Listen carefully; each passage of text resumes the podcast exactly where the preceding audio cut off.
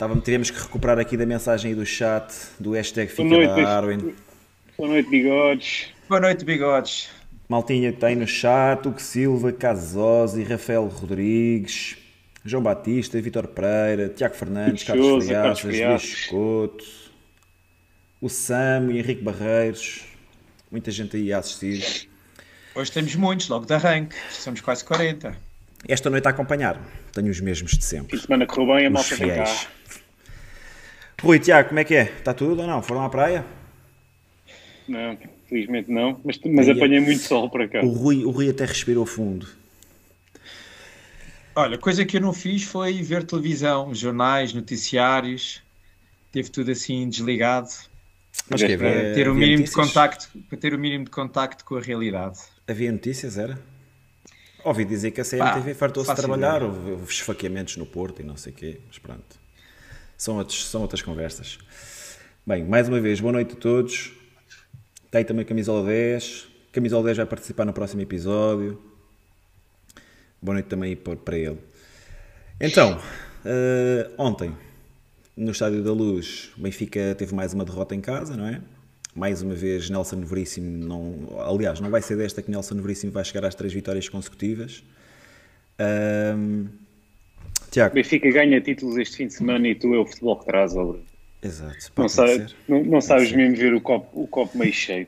Exato, pá, temos muito para falar. Vamos tens falar que apoiar, tens que apoiar mais. Vamos, vamos falar de muita coisa mais. positiva, as coisas, mas, mas também temos que falar de futebol. Feitas. As coisas estão a ser bem feitas, tens mais é que apoiar. Uh, aconteceu aquilo que, que não queríamos, mas que de certa forma temíamos que, que pudesse acontecer, não é? a forma como o Benfica tem, tem jogado durante todo este ano uh, não nos dava grandes esperanças que conseguíssemos uh, vencer este jogo uh, e isso acabou por acontecer. durante, durante todo o jogo, apesar de termos, termos tido uma, uma postura diferente de, de alguns jogos que têm acontecido, senti uma outra atitude da parte dos jogadores. Benfica teve até se calhar durante mais tempo no meio campo do, do Porto, mas perigo, situações de golo uh, não, não ocorreram durante quase todo o jogo. Lembro-me talvez do golo anulado e de, de mais um remate que, que, nem sequer foi à baliza, assim, de situações perigosas. Ah, não, foi um remate do, do Tarado, passou, acho que o Diogo Costa defendeu. Apertado, e, não, acho que foi defendeu, assim defendeu, defendeu, defendeu para o lado. Sim, defendeu para cá.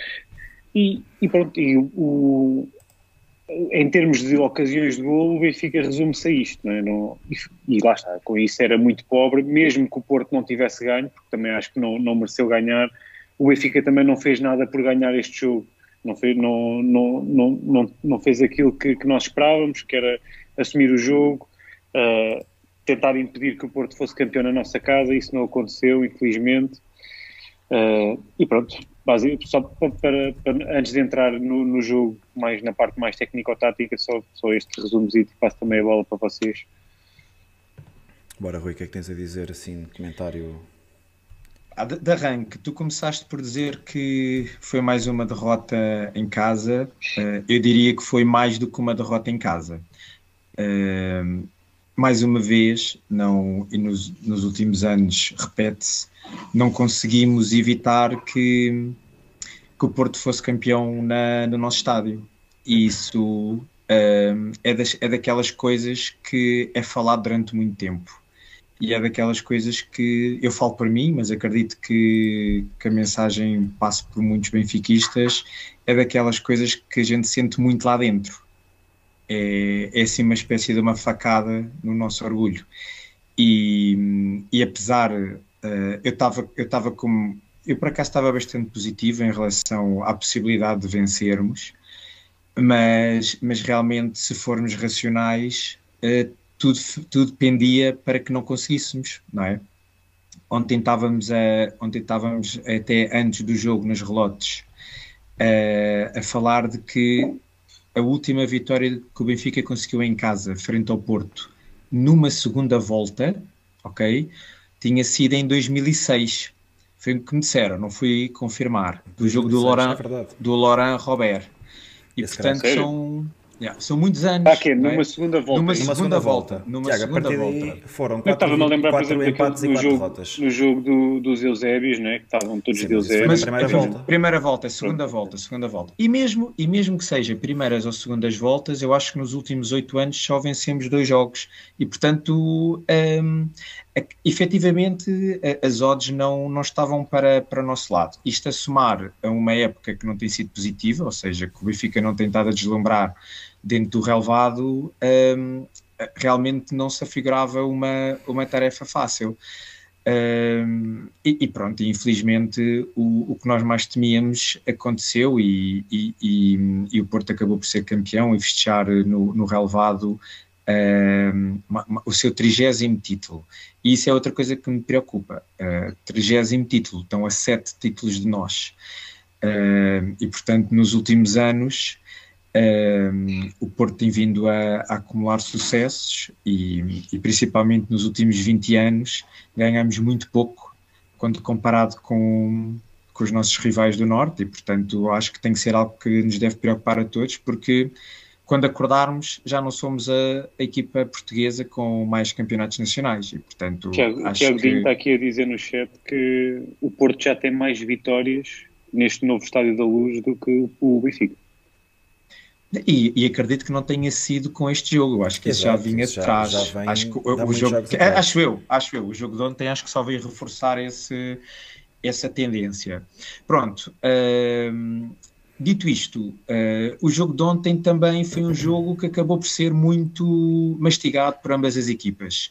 Como o Tiago disse, não foi um jogo com muitas oportunidades de, de golo de parte a parte e a meu ver isso aconteceu por um motivo. O Porto percebeu uh, e entrou no jogo uh, com uma clara ideia de que podia jogar com dois resultados. O Porto podia ganhar e podia empatar para ser campeão. E, portanto, o Porto também estudou bem o Benfica e, e sabe que o Benfica sente-se confortável a jogar em, em, nas transições rápidas. E, portanto, basicamente o que o Porto fez foi dar bola ao Benfica.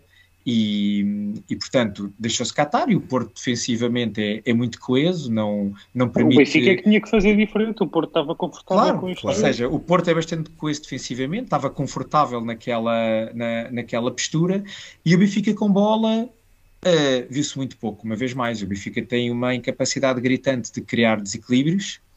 Para mais, ontem o, o, o Tarapto e o Gonçalo Ramos também fruto da forma como foram marcados muito em cima e pela sua incapacidade de se darem ao jogo, tiveram bastante desaparecidos.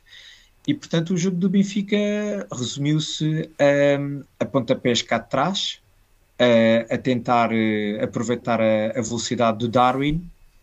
A, a, maioria das vezes esse, esse pontapé para a frente acabou logo no, no defesa do, do Porto um, e, e, realmente, tirando aquele lance do Darwin em que ele conseguiu receber e fazer a diferença e marcar o gol que depois foi anulado, o Benfica teve aquele remate, como o Tiago disse bem, de fora da área por parte do Tarapt. Eu, na primeira parte, eu, eu lembro-me ter havido lá um Baroá, mas nem me lembro bem da jogada, mas, mas nada mais de, de, relevante. E o Porto igual, o Porto também não foi capaz e pelo menos não teve, não me lembro do Vlaco Dimos ter feito assim uma uma grande defesa. E portanto foi um, um jogo com quase sem balizas. Um, e pronto, uh, acho que o, foi, foi, foi como estamos a dizer, um Porto confortável à espera do, a jogar com o resultado e o Benfica a mostrar o que, o que já tinha vindo a fazer nos últimos, nos últimos jogos, que é com bola, tem muita dificuldade em, em conseguir criar jogadas de perigo. E portanto, o 0 a 0 até parecia o, o, o, resultado mais natural, mas depois também é verdade que o Benfica, e bem, fez um forcing final para tentar ganhar, porque acho que o grande objetivo do Benfica não tinha, lá está, tinha, não tinha nada a ganhar e tinha muito a perder. Espera, só para fechar esta conclusão. E depois naquela transição final, o Porto acabou por, eh, num canto, acabou por conseguir marcar um zero e para o Benfica empatar ou perder era igual, eles iriam festejar na mesma e portanto um, acabou o Benfica por perder esse jogo e infelizmente uh, ver o, o, mais uma humilhação, não é? Uh, no nosso estádio e foi e acho que foi foi triste à saída quando estávamos ali na, na nas zonas circundantes do estádio ver a, a, cara de desolação que a maior parte dos benfiquistas apresentavam, não é? Portanto, foi, foi sim um momento pesado à saída do estádio, mas, mas pronto. Bruno. Olha, uh, à comparação daquilo que foi, que foi o jogo de ontem, se calhar diria que, que o Porto veio, veio fazer à luz aquilo que nós, se calhar, fomos fazer a Alvalade, que é dar a posse de bola ao adversário e, e jogar sempre em, em transição rápida. Como vocês disseram, o Porto, já, o Porto estava tranquilo, dois dos resultados possíveis eram-lhes favoráveis e, e, eles jogaram com isso. Uh, o Benfica em ataque continuado é praticamente inofensivo e, e, o Porto jogou muito bem com isso. Jogou lá atrás, uh, sempre que tinham que sair para a frente, faziam de forma rápida e objetiva. Foram sempre muito mais perigosos do que aquilo que o Benfica conseguiu ser. Uh, a ilustrar isto, pá, eles tiveram cinco remates enquadrados, nós acabámos por ter dois e nós sabemos quais é que foram. Um, posse de bola, e, e há bocado vi aqui pessoal a dizer no chat que ouviram dizer que dominámos o jogo. Eu acho que não, não dominámos o jogo, uh, discordo um bocadinho dessa ideia de que dominámos o jogo. O Porto esteve sempre confortável no jogo e nós dificilmente criávamos, criávamos lances de, de perigo. Uh, basicamente, e está aqui o Luís Couto também a dizer, a nossa estratégia para ontem era bola na frente e o Darwin corra. E, e acho que não só ontem, não só ontem. Sim, não só ontem, mas, mas particularmente ontem. Uh, e, e é impossível uh, obtermos resultados melhores do que estes a jogar desta maneira. Eu já não me lembro do Benfica uh, a jogar desta maneira, a meter bola central e bola na frente. Mesmo, mesmo o próprio gol é, é um lance que é exatamente isso. É bola no Otamendi, Otamendi no Darwin e o Darwin que resolva. E isso é, é muito pouco para uma equipa que, que se quer como, como aquilo que os sócios imaginam, que se quer campeã, que se quer competitiva, uh, a disputar estes jogos de igual para igual. A verdade é que, mais uma vez, o Porto foi sempre muito mais perigoso do que nós. O Vlaco Dimos uh, acabou por fazer a defesa da, da tarde àquele remate do Taremi, teve sempre muito mais trabalho, foi considerado um dos homens, um, um dos homens do jogo. Um, mais uma vez, os 11 jogadores dentro de campo não conseguiram uh, dar aos adeptos. Uh, não, não seria a última alegria da época, ou a única alegria da época, mas seria um bocadinho de orgulho que mais uma vez ontem nos escapou. Um, mais uma vez, o Porto foi mais equipa. Uh, vocês, mais... vocês acham que se o Porto precisasse de ganhar o jogo, tinha-se apresentado desta forma no Estado da Luz? Provavelmente não. Não, nós ontem, não. Ontem nós comentávamos, comentávamos nas relotes de que o Porto ia entrar a 200 e que iam entrar a matar, etc uh, que iam cair em cima de nós que nem, nem cães. A verdade é que, é que isso não aconteceu. Eles também, mais uma vez, de forma inteligente, cederam-nos a iniciativa de jogo e nós a partir daí, e, e, eles sabem que nós, não, aliás, toda a gente sabe que nós não somos uh, equipa para jogar em ataque continuado e pronto, e souberam jogar o nosso erro, esse erro aconteceu já, já em período de descontos, mas a verdade é que aconteceu e, e pronto, não só não, não um empate ser só suficiente para eles serem campeões e isso já ser humilhante o suficiente, ainda mais uma vez acabamos por perder novamente em casa contra, contra este rival.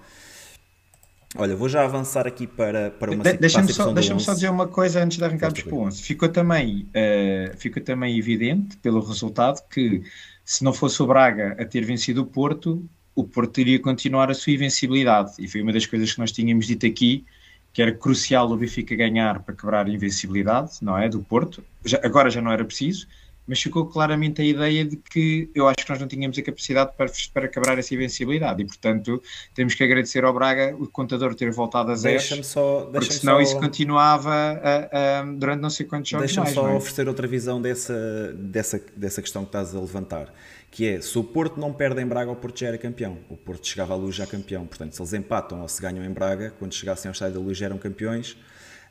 Um, pronto, e nós não tínhamos que passar por essa, por essa humilhação. De qualquer maneira... Pá, Vinham já campeões também, não era bom, não é? é Exatamente, seja, é, sim, já, provavelmente já vinham mal. de cabelo, cabelo pintado de azul, etc. Seria sempre, seria sempre mau. Mas mal por mal, é pá, que tivéssemos ganho o jogo de ontem e independentemente deles serem campeões na próxima jornada ou já terem sido, isso a mim não me interessa. Eu queria era ganhar o jogo de ontem. Não acontecendo, uh, vou já avançar aqui para, para o 11, ok? Uh, o 11 hum, teve, teve aqui duas, duas situações, uh, ou teve aqui dois, dois nomes que se calhar não, não seriam expectáveis por parte dos adeptos. Estou-me a referir nomeadamente a Valentino e a Gil Dias. Uh, quando, quando saiu o 11, mais uma vez, nós estávamos nas relotes e estávamos a comentar uns com os outros e achámos muito estranho Valentino, principalmente o Valentino. O Gil Dias, não, não que fosse expectável, mas, mas seria mais aceitável do que, do que o nome de Valentino, principalmente a jogar a, jogar a extremo. Uh, Levantaram-se muitas questões, a verdade é que nós não vimos as notícias todas e depois saiu uma notícia já muito próximo da, da, da, hora do jogo que dava conta de que Everton e, e Diogo Gonçalves tinham tido problemas uh, musculares e que não tinham. Eles não... pelo menos não foram para o banco, não é? Pronto. Sim, exato. Mais jogadores com desconforto físico. Mas pronto, lá está. Se, se na ausência de Rafa, se Everton não está disponível, se Diogo Gonçalves está lesionado, também não está disponível, e depois se nos temos que apresentar com o Valentino e Gil Dias contra o Futebol do Porto que, que, que, está a um ponto de ser campeão, epá, acho que ficamos mas, mas não, não acharam, limitados. Não, não acharam estranho já que, já que a opção foi, foi para Valentino, não ter jogado, por exemplo, o Grimaldo à frente do Valentino. Não, não acham que faria mais sentido? A tua questão é válida. Eu, com outros argumentos ofensivos, com muito mais criatividade. Eu, eu, eu, eu primeiro, eu primeiro é gostava de perceber porque é que o Valentino jogou no 11, não é? O homem tem dificuldade em passar o meio campo para jogar a lateral. jogar ali a extremo foi, foi penoso de ver. Eu não, não, não percebi esta opção. E, Mas diz, diz o que é que ias dizer? Não, não, ia perguntar. Primeiro, eu acho que a primeira coisa a discutir é se o Valentino deveria estar no 11 do Benfica. Uh, até porque não nos podemos esquecer que é um jogador que vai sair, não é? É emprestado, pronto. E portanto, Sim, Rui, o que é que o Veríssimo. Estamos a falar de três, três ausências forçadas logo para aquela posição, certo? Portanto, certo. Aí, Mas é assim, aí... o que é que o Veríssimo. Eu, eu, eu gostava de perceber e discutir com vocês o que é que o Veríssimo viu que o, que o Valentino poderia dar a jogar a extremo, ok? Qual foi o objetivo dele? Não podia dar, ou o Radonés não podia dar. Certo, Radonich para que mim nem esquece, foi uma opção. esquece, não é? Porque também é emprestado e das vezes que entrou horrível, oh, mas Rui, o Tiago então Gouveia, o que é que o Tiago Gouveia não podia ter dado enquanto extremo versus Rui, o, já vamos, já vamos ao Tiago Gouveia, mas então mal por mal, já que Radonich e Valentino estão, estão os dois emprestados e que vão sair no final da época e que não são opções para o futuro do Benfica, porquê não jogar com um jogador que, é familiar, que, lhe é, que lhe é familiar aquela posição. Porque não jogar com um extremo no lugar de um extremo e jogar com um lateral no lugar de um extremo. Ok? Claro. E, e retorquindo ali a questão do Tiago, epá, o Nelson Veríssimo é que dá os treinos e ele é que sabe o que é que os jogadores valem naquelas posições, mas eu contraponho a tua questão com outra questão, é porque é que não jogou um extremo? Porque é que não jogou o Tiago Gouveia ou porque é que não jogou o Radonich? Porque é que joga o Valentino? Porque, ai, vamos jogar com o Porto e, e temos que ter consistência defensiva? É isso? Não estou a perceber. Nós temos que ganhar este jogo. Ver. Eu já estive a tentar fazer esse exercício, que é, uh, em Alvalade, quando chegámos, lembram-se que o Diogo Gonçalves, a certa altura, acabou por servir ali como o, o, lateral, e o lateral fechava ali quase como um terceiro central. Ontem não se viu isso. Ontem não se viu isso. Podia ter sido essa ideia, não, não me parece. Depois, uh, a ideia era tentar estancar a subida do, do lateral do Porto, Uh, também não parece que o Valentino tenha esse, tenha esse perfil, porque é um jogador que baixa muito mais, ou seja, tem mais tendência para defender do que para esticar o jogo e fixar o lateral. Portanto, eu não estou a ver, não consigo entender o, de uma forma racional o que é que o Veríssimo viu que o Valentino poderia dar ao jogo. Eu não consigo entender. E, e questiono, e questiono se, isto, se isto foi preparado ou não. Ou seja, se estas lesões apareceram no dia Tiago, anterior Tiago, o Everton, jogo, Tiago, o Everton e o Diogo Gonçalves, desculpa interromper, estão convocados. A convocatória saiu às duas da tarde. Percebes? Então, então foi, ele, Saiu 4 horas antes do uma, jogo. Então Estava previsto 4 horas antes do jogo. Olha, pá, teve que ser. Mas, mas daí eu percebo a questão do Rui, que é na, na impossibilidade do Everton e do Diogo Gonçalves, que seriam os nomes, uh, dado aquilo que tem sido o histórico dos, últimos, dos jogos mais recentes, seriam os nomes mais uh, diretamente colocados naquela posição. Pá, porque é, que tem, porque é que sai o Valentino? Não consigo perceber. Sim, pá, eu, eu, eu, mas ainda pensei, ainda, ao ver a equipa, ainda pensei que, que pudesse ser o Grimaldo a jogar mais à frente. Pelo menos na minha cabeça fazia mais sentido. Fazia mais sentido essa opção, porque é um jogador com outros argumentos a nível ofensivo, é um jogador, é dos jogadores mais criativos do Benfica, é bom nível do passe. De... E concordo, e concordo contigo, e concordo contigo. A jogarem estes dois, se calhar faria mais sentido o Grimaldo jogar à frente. Acho que o Valentino, apesar de tudo, pode ser mais, pode ser mais, mais útil a defender do que como um extremo. De resto, o, no, acho que não houve surpresas no, no 11, não é? Pronto, era, era um 11 espectável. Sim, e, e, pronto, mesmo o Gil Dias, como, como o Bruno disse, acho que mesmo com o Diogo Gonçalves disponível, eu não sei se o Gil Dias não jogaria, porque, pelo menos para mim, dentro do, dentro do mal, o Gil Dias tem estado sempre um bocadinho, uns furos acima em relação ao Diogo Gonçalves. E, portanto, só para avançarmos, eu tinha posto o, o Tiago Gouveia de início no lugar do, do Valentino, porque acho que era um jogador que podia dar muito mais. Olha, dava velocidade, e ainda por cima o Benfica, podendo jogar, querendo jogar de bolas para, o, para a frente, dava muito mais uh, pressão junto do lateral do que o Valentino alguma vez deu, uh, dava criatividade e acho que criava muito mais uh, pressão junto do lateral para ele não subir do que o Valentino alguma vez fez. Eu nunca vi o Valentino criar dificuldades ao lateral do Porto. Portanto, era o que eu faria. Não, não, não sei se seria melhor, mas era, era, era a opção que eu tomava. Ah, e, depois, e depois por exemplo, viste João Mário a entrar para a direita. Exato. Se isto também era uma opção, por que não entrar com o João Mário e jogar com o Gil Dias na esquerda, por exemplo? Não é? Há aqui um conjunto de situações que. que mas aí, mas aí ok, mas, mas a, a, ideia, a ideia podia estar a tentar criar também dois extremos, vá, chamemos-lhe assim, para, para tentar encostar mais à defesa do Porto e aproveitar as bolas pelo ar. E o João Mário aí talvez não não fizesse isso. O João Mário podia ser mais útil se quiséssemos fazer quase um meio campo ali mais a três, não é? reforçar mais o meio campo. E dependia do que é que o Veríssimo queria fazer. A questão é que lá está, a gente olha para isto e não percebe bem qual era a ideia do treinador.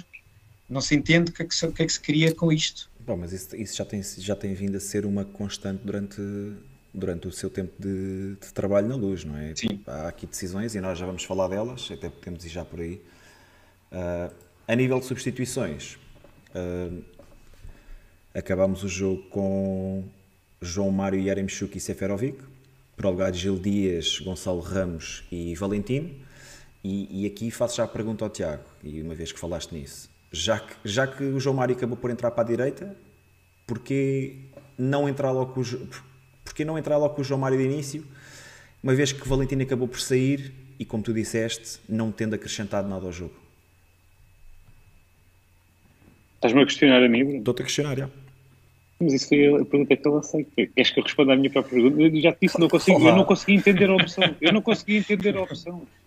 Uh, Valentino, para mim, não faz qualquer sentido naquela posição, uma vez que ele, ele, quando joga a lateral, ele tem imensas dificuldades em envolver-se no processo ofensivo da equipa. Portanto, ser colocado ainda mais à frente no terreno faz-me mais confusão ainda. Não, portanto, não consigo arranjar aqui uma explicação lógica Uh, mas lá está, Bruno, como tu disseste, quem, quem, quem os treina é que sabe.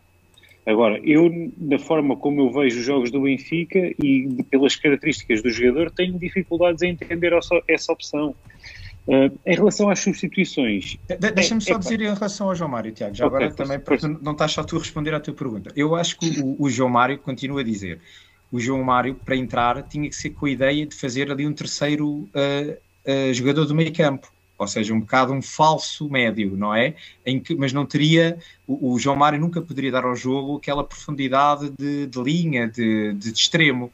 E eu acho que a ideia do Veríssimo com este 11 era jogar com dois pontas e com o Darwin na frente, ou seja, três jogadores que pudessem uh, ir para as bolas uh, bombeadas e que pudessem criar essa dificuldade. Só por isso é que eu acho que o João Mário não faria sentido neste 11, porque se a ideia do Veríssimo fosse ter um meio campo mais reforçado e ali depois com o, o neste caso o, o, Valentino, mas pudesse ser o Gil Dias, Gil Dias, Gonçalo Ramos e o Darwin mais na frente, acho que tinha que ser outra tática. E o que o Veríssimo fez, ou que pensou fazer, era ter estes três mais em, em cunha.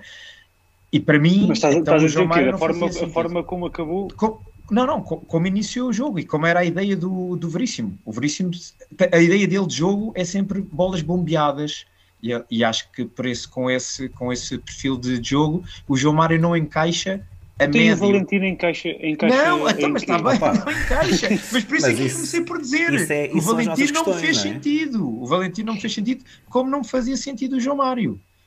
Mas pronto, Tiago, avança lá para as substituições, desculpa. Não, as substituições foi, é, é, aquele típico de querer mostrar ao adepto que pá, vou tentar ganhar o jogo, ou vou, meter aqui, vou olhar para o banco, vejo os avançados que tenho aqui, meto todos lá para dentro e pá, os adeptos vão ver, pá, ele tentou ganhar porque meteu os avançados todos. Não, foi, o Benfica ficou ainda. O Benfica estava mal, ficou ainda pior.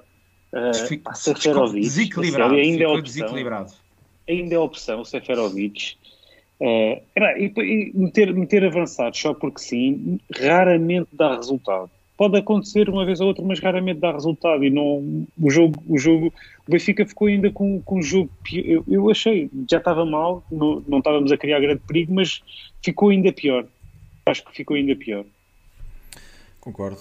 Uh, epá, estas substituições, acho que nada a ver. Acho que o Darwin, o Darwin na esquerda, eu acredito que. Eu, eu, eu não, não desgosto totalmente do Darwin na esquerda, mas eu, mas eu gosto de ver o Darwin na esquerda quando há espaço para jogar. E ontem, claramente, não havia espaço para jogar uh, entre, entre linhas no, no Futebol Clube do Porto. E o Futebol Clube do Porto estava já com um bloco razoavelmente baixo para que isso pudesse acontecer. Então, o que é que, que, é que o Nelson Veríssimo, a ideia que ele transmite é.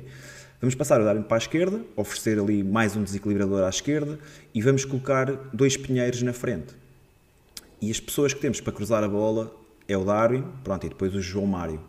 Uh, o João Mário não é um jogador de ir à linha e, fazer cruzamentos.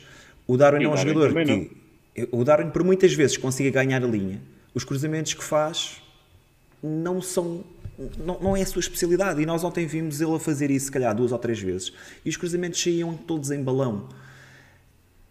E, não, e, não, é isto que é pedido a um extremo, não é, não é, pedido, não é isto que é pedido a um, a um desequilibrador na ala.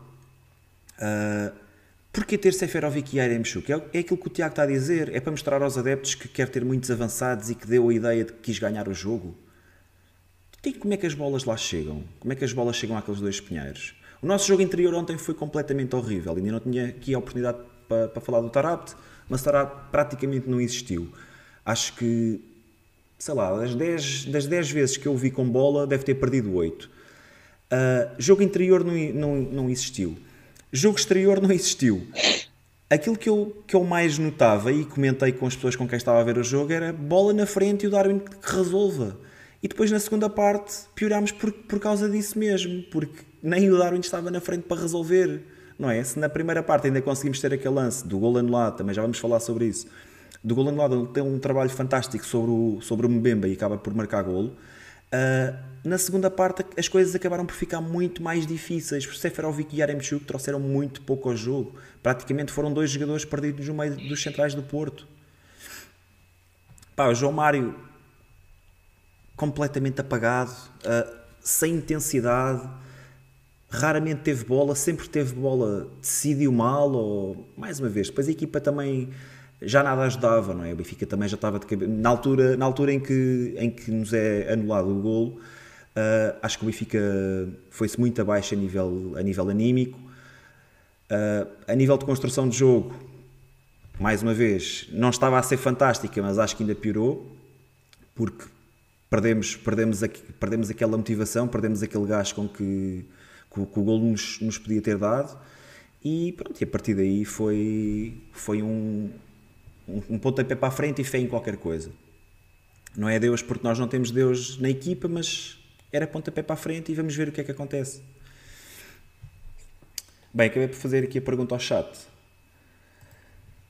Qual é que era o jogador escolhido uh, para substituir Valentino? No caso de terem essa possibilidade. Vamos lá ver o que é que isto deu.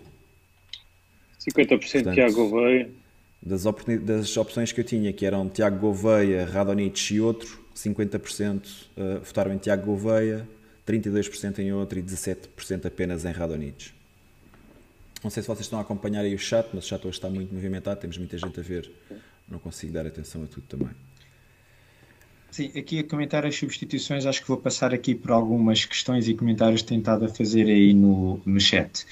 Um, primeiro, eu acho que concordo aquilo que o Tiago disse logo do arranque faz todo o sentido. Aquela ideia de meter uh, dois, dois avançados lá na frente, uh, não, obviamente que uh, entendo que a ideia era tentar ganhar o jogo, mas para se tentar ganhar o jogo tem que haver uma ideia de jogo e um plano para que tal aconteça. E meter lá dois avançados na área e depois não ter quem lhes possa lá meter a bola, eu para mim não faz sentido nenhum. E a partir do momento em que o Nelson Veríssimo começou a mexer na equipa, Uh, cada vez que ele mexia na equipa, mais próximo o Porto se aproximava de, de, ser campeão, porque o Benfica foi sempre piorando. E estão aqui a dizer que o, a questão do gol anulado que teve um impacto uh, na, na, parte anímica da equipa, uh, mas eu acho que o que teve maior impacto na dinâmica da equipa foi mesmo as substituições. Não foi tanto, não foi tanto o gol anulado, porque eu acho que, por um lado, podemos, ver, podemos pensar que houve um impacto anímico, mas por outro lado acho que também podia haver aqui um sentimento de revolta e de tentar ainda mais ir para cima. Uh, e, o, e, o, que aconteceu foi que o treinador foi sempre, uh, em vez de ajudar, foi sempre destruindo esse sonho que a equipa tinha. Uh, para já, porque com a saída do Valentino, não é? Ele continuou a não meter lá um extremo. Ou seja, mesmo que não entrasse de início, e, o, e, o, e, o, e o Veríssimo, que tão, tão bem trabalhou com muitos destes jovens que agora tem no banco, eu não entendo a falta de coragem dele de meter estes miúdos que ele tão bem conhece. Porque ele estava lá, trabalhou diariamente com, ele, com eles durante meses. E há aqui uma, uma gritante falta de coragem de arriscar e de, e, de, e de meter o miúdo para ver o que é que dava. E, portanto, o que ele ganhou com isso foi encostar o Darwin à esquerda e o Darwin aí deixou de ser um perigo porque, tal como o Bruno há bocadinho estava a comentar, sem espaço e, e apanhando ali uma defesa coesa como a do Porto, o Darwin teve muitas dificuldades em, em, em aparecer ao jogo, basicamente desapareceu. Do outro lado, uh, o João Mário uh, teve péssimo, uh, teve péssimo até porque o, o, João Mário tende a cair muito para o meio, não é? E portanto nunca deu a largura que seria necessário e a possibilidade de haver cruzamentos que o Benfica precisava naquela altura, tendo lá o Yaremchuk e o Seferovic na frente. Por isso eu até tenho alguma dificuldade em, em, criticar os dois pontas de lança, porque eles realmente tiveram apagados, mas também nunca houve uma oportunidade para eles sequer fazer alguma coisa para mostrarem o que eles são bons, não é? Para tentar marcar gols, porque nenhuma bola lá chegou. E depois, para terminar, a saída do Gonçalo Ramos, não é? Daquele espaço veio ainda expor mais o meio campo do Benfica. E, portanto, uh, aquele jogador que fazia ali também muito aquele jogo entre linhas, não é? E daquela pressão uh, alta à defesa do Porto, ficou ali um buraco gigante, ou seja, deixou de ficar ali ninguém. Uh, o Tarapt, que sempre teve, nunca teve, nunca apareceu no jogo, a partir daí foi, ficou completamente desequilibrado, não é? O Tarapto e... aos 70 minutos estava morto, não, não percebi porque é que ele continua em campo. Pronto, e foi quando saiu o Gonçalo Ramos, e portanto, se ele morto, se ele já estava morto, tendo ainda mais espaço para cobrir, foi o caos total. E a cereja no topo do bolo foi no, no gol do Porto, a forma como ele acompanhou o, o jogador que iniciou a, a, a jogada do gol, que o, o PP, a que ele basicamente deu meia dúzia de passos e parou. Pronto, parou e é assim. Ele Foi o árbitro pode... atrás dele, passou por ele. ele, ele, ele, podia estar esgotado, epá, mas tinha que, tinha que ir até ao fim, nem que chegasse lá ao fundo e caísse para fora do campo. Mas não pode agarrar a meia dúzia de passos e parar. É uma falta de compromisso gigante para com a equipa, não é? E portanto, mas isto tudo que aconteceu e que nós vimos foi alavancado pelas opções técnicas do Veríssimo, claro. que nunca ajudou a equipa no seu objetivo, que era vencer o jogo. Eu acho foi. que cada vez que mexeu foi afastando a equipa. Quantas vezes é que nós já falámos neste podcast sobre o facto de Nelson Veríssimo fazer sempre as cinco substituições? Pá, inúmeras vezes. Ontem ele acaba o jogo com três substituições, quando nós aqui reconhecemos que o Tarap estava completamente fora dela a partir de uma hora de jogo porque é que, porque é que ele não, não tem coragem de tirar o jogador e de colocar outro jogador? É pá, se, se a nível desportivo, se a nível competitivo o jogador não está a render, tem que ser substituído. Exigência máxima, Benfica.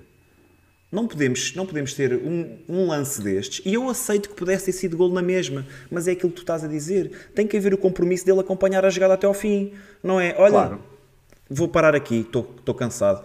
Pá, eu acredito que ele esteja cansado e a culpa do Tarapte aqui é mínima. Estavam todos, estavam porque, todos, não é? Porque ele, ele minutos tem, estavam todos cansados. Ele tem substituições para fazer e não tira o jogador. Como é que ele não vê isso? O Tarapte esteve fora de jogo o jogo inteiro.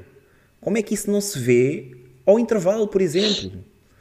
Pá, mas pronto, Nelson Veríssimo ou das substituições, ou o que quer que seja, acho que já está mais ou menos falado. Querem avançar com destaques? Vou lançar aqui a questão também para o Difícil. Para o bigode doer, mas Tiago, avança aí com os teus destaques. Ah, difícil destacar uh, aqui alguém. Talvez a dupla de centrais e o Weigl tenham sido aqueles que, que menos, ou seja, que tiveram menos mal. Seria, seria esta a expressão. Porque, sinceramente, não acho que alguém tenha estado bem não, não vi ninguém que se destacasse pela positiva na, na equipa do Benfica. Portanto, diria que estes talvez tenham sido os menos, os menos maus. Rui. Sim, concordo. Eu acho que eu acho que os quatro da, da defesa, defensivamente, acho que estiveram bem. Mesmo os laterais, nunca acho que nunca, nunca deram grande espaço um, aos extremos do, do, do Porto. Uh, pecaram muito na, no apoio que deram ofensivamente. Uh, e isso foi pena, porque principalmente numa, num jogo em que o Benfica teve mais bola, não é?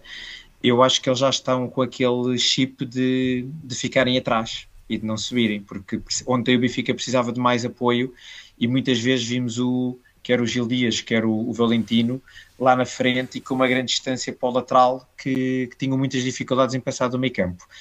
Os dois centrais também acho que tiveram epá, muito bem, ganharam praticamente todas as bolas pelo ar e quer um quer outro muito aguerridos e com muita raça e combatividade. Uh, e combatividade, exatamente. E vimos quer de um quer do outro, daquele tipo de reações de dar murros no chão e de uh, estar raivosos com o que estava a acontecer. Sim, não viraram a cara à luta. É, é, é, isso, e acho que deram tudo, não é? E portanto, não, acho que tiveram bastante bem os, os dois.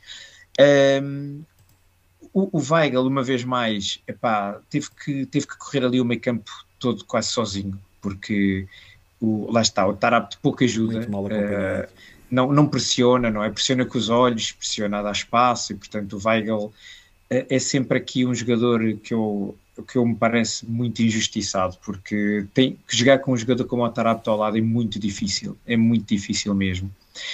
E do meio campo à frente, epá, só, só consigo dar aqui um, uma palavra positiva para o Darwin, acima de tudo pelo, pela forma como ele também se entrega, não é? É pela disponibilidade. Uh, o, golo, o, golo, o golo que ele marcou foi um grande golo, Verdade, não, é? se não tivesse sido análise. Foi um grande trabalho a forma como ele uh, conseguiu recepcionar a bola, trabalhar sobre o defesa e, e rematar. É, é, gol de, é gol de ponta de lança.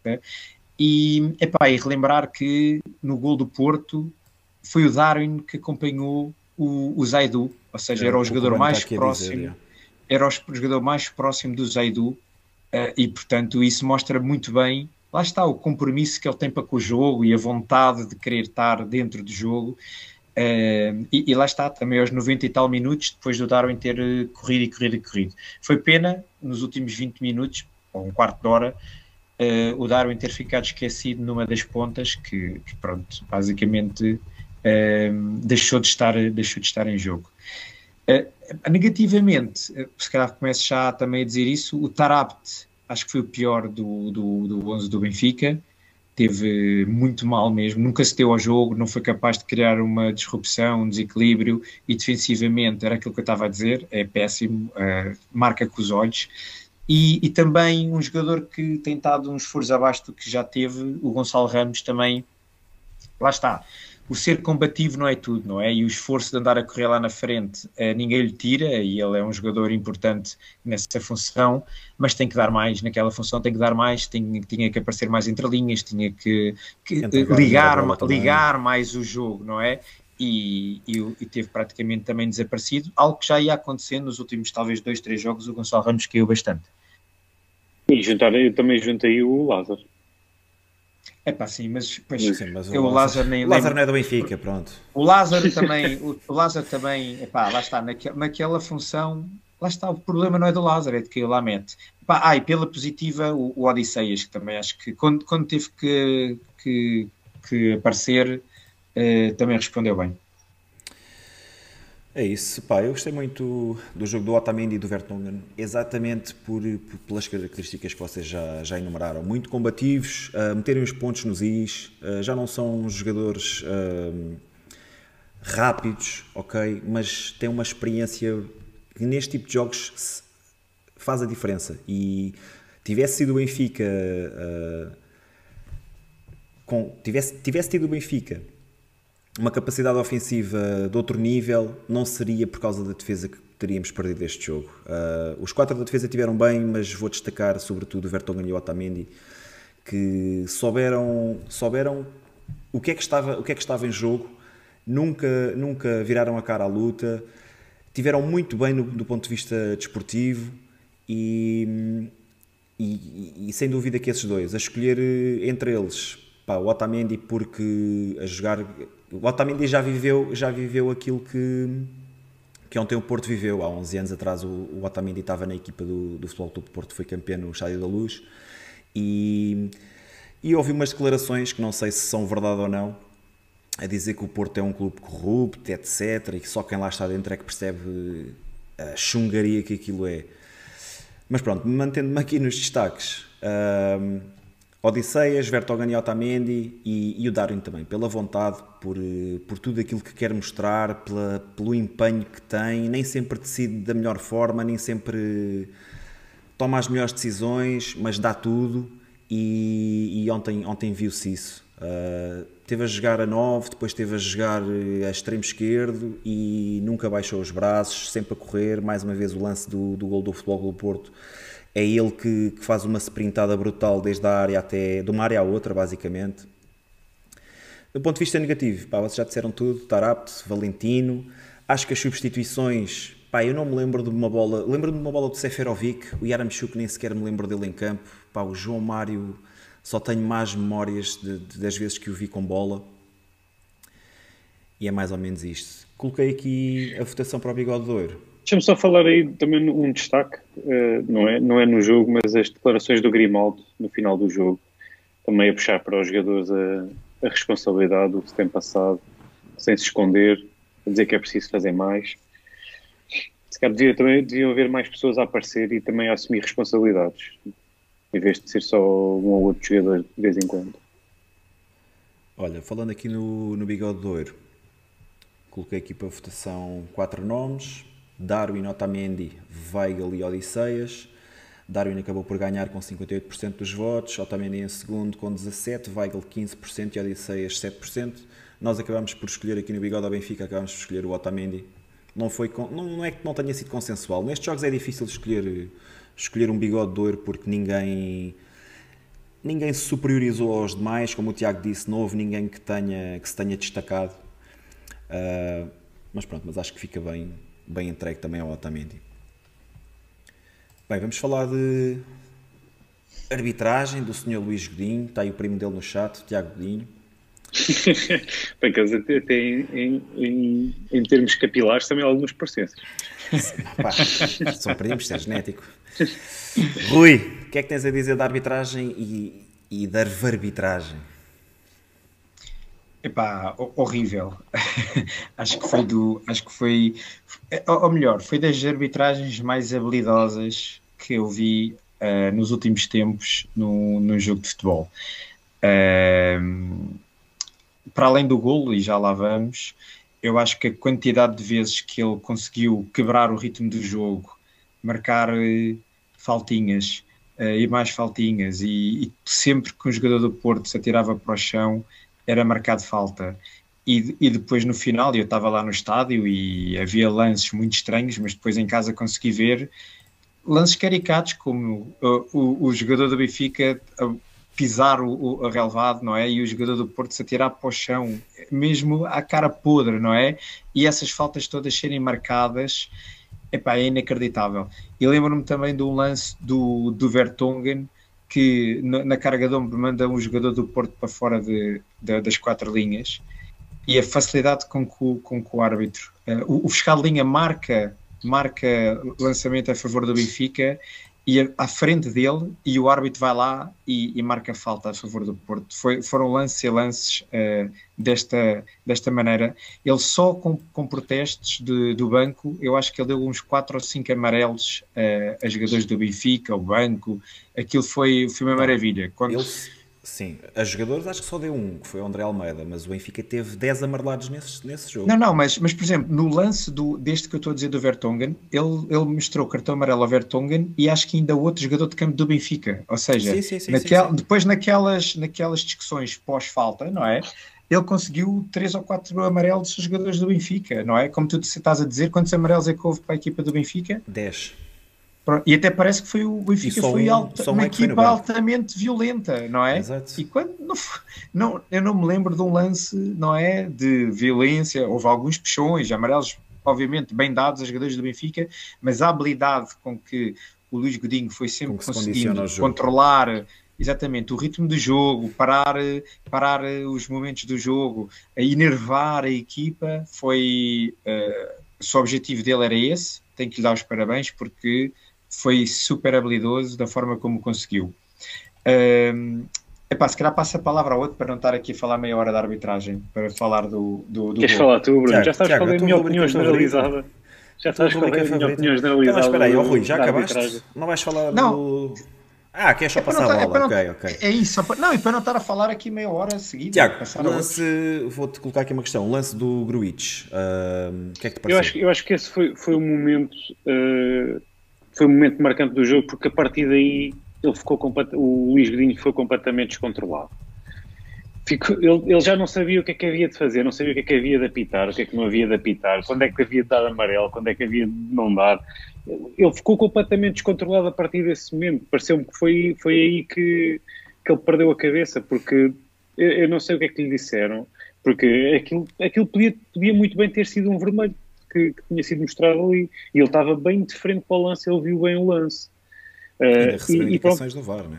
E recebeu indicações do VAR, mas, mas daí a gente já sabe que normalmente as indicações são sempre contra o Benfica. Uh, e, e, acho que a partir daí a arbitragem piorou imenso. Uh, e ele ficou completamente descontrolado no jogo. A partir daí acho que nunca mais teve mão no jogo.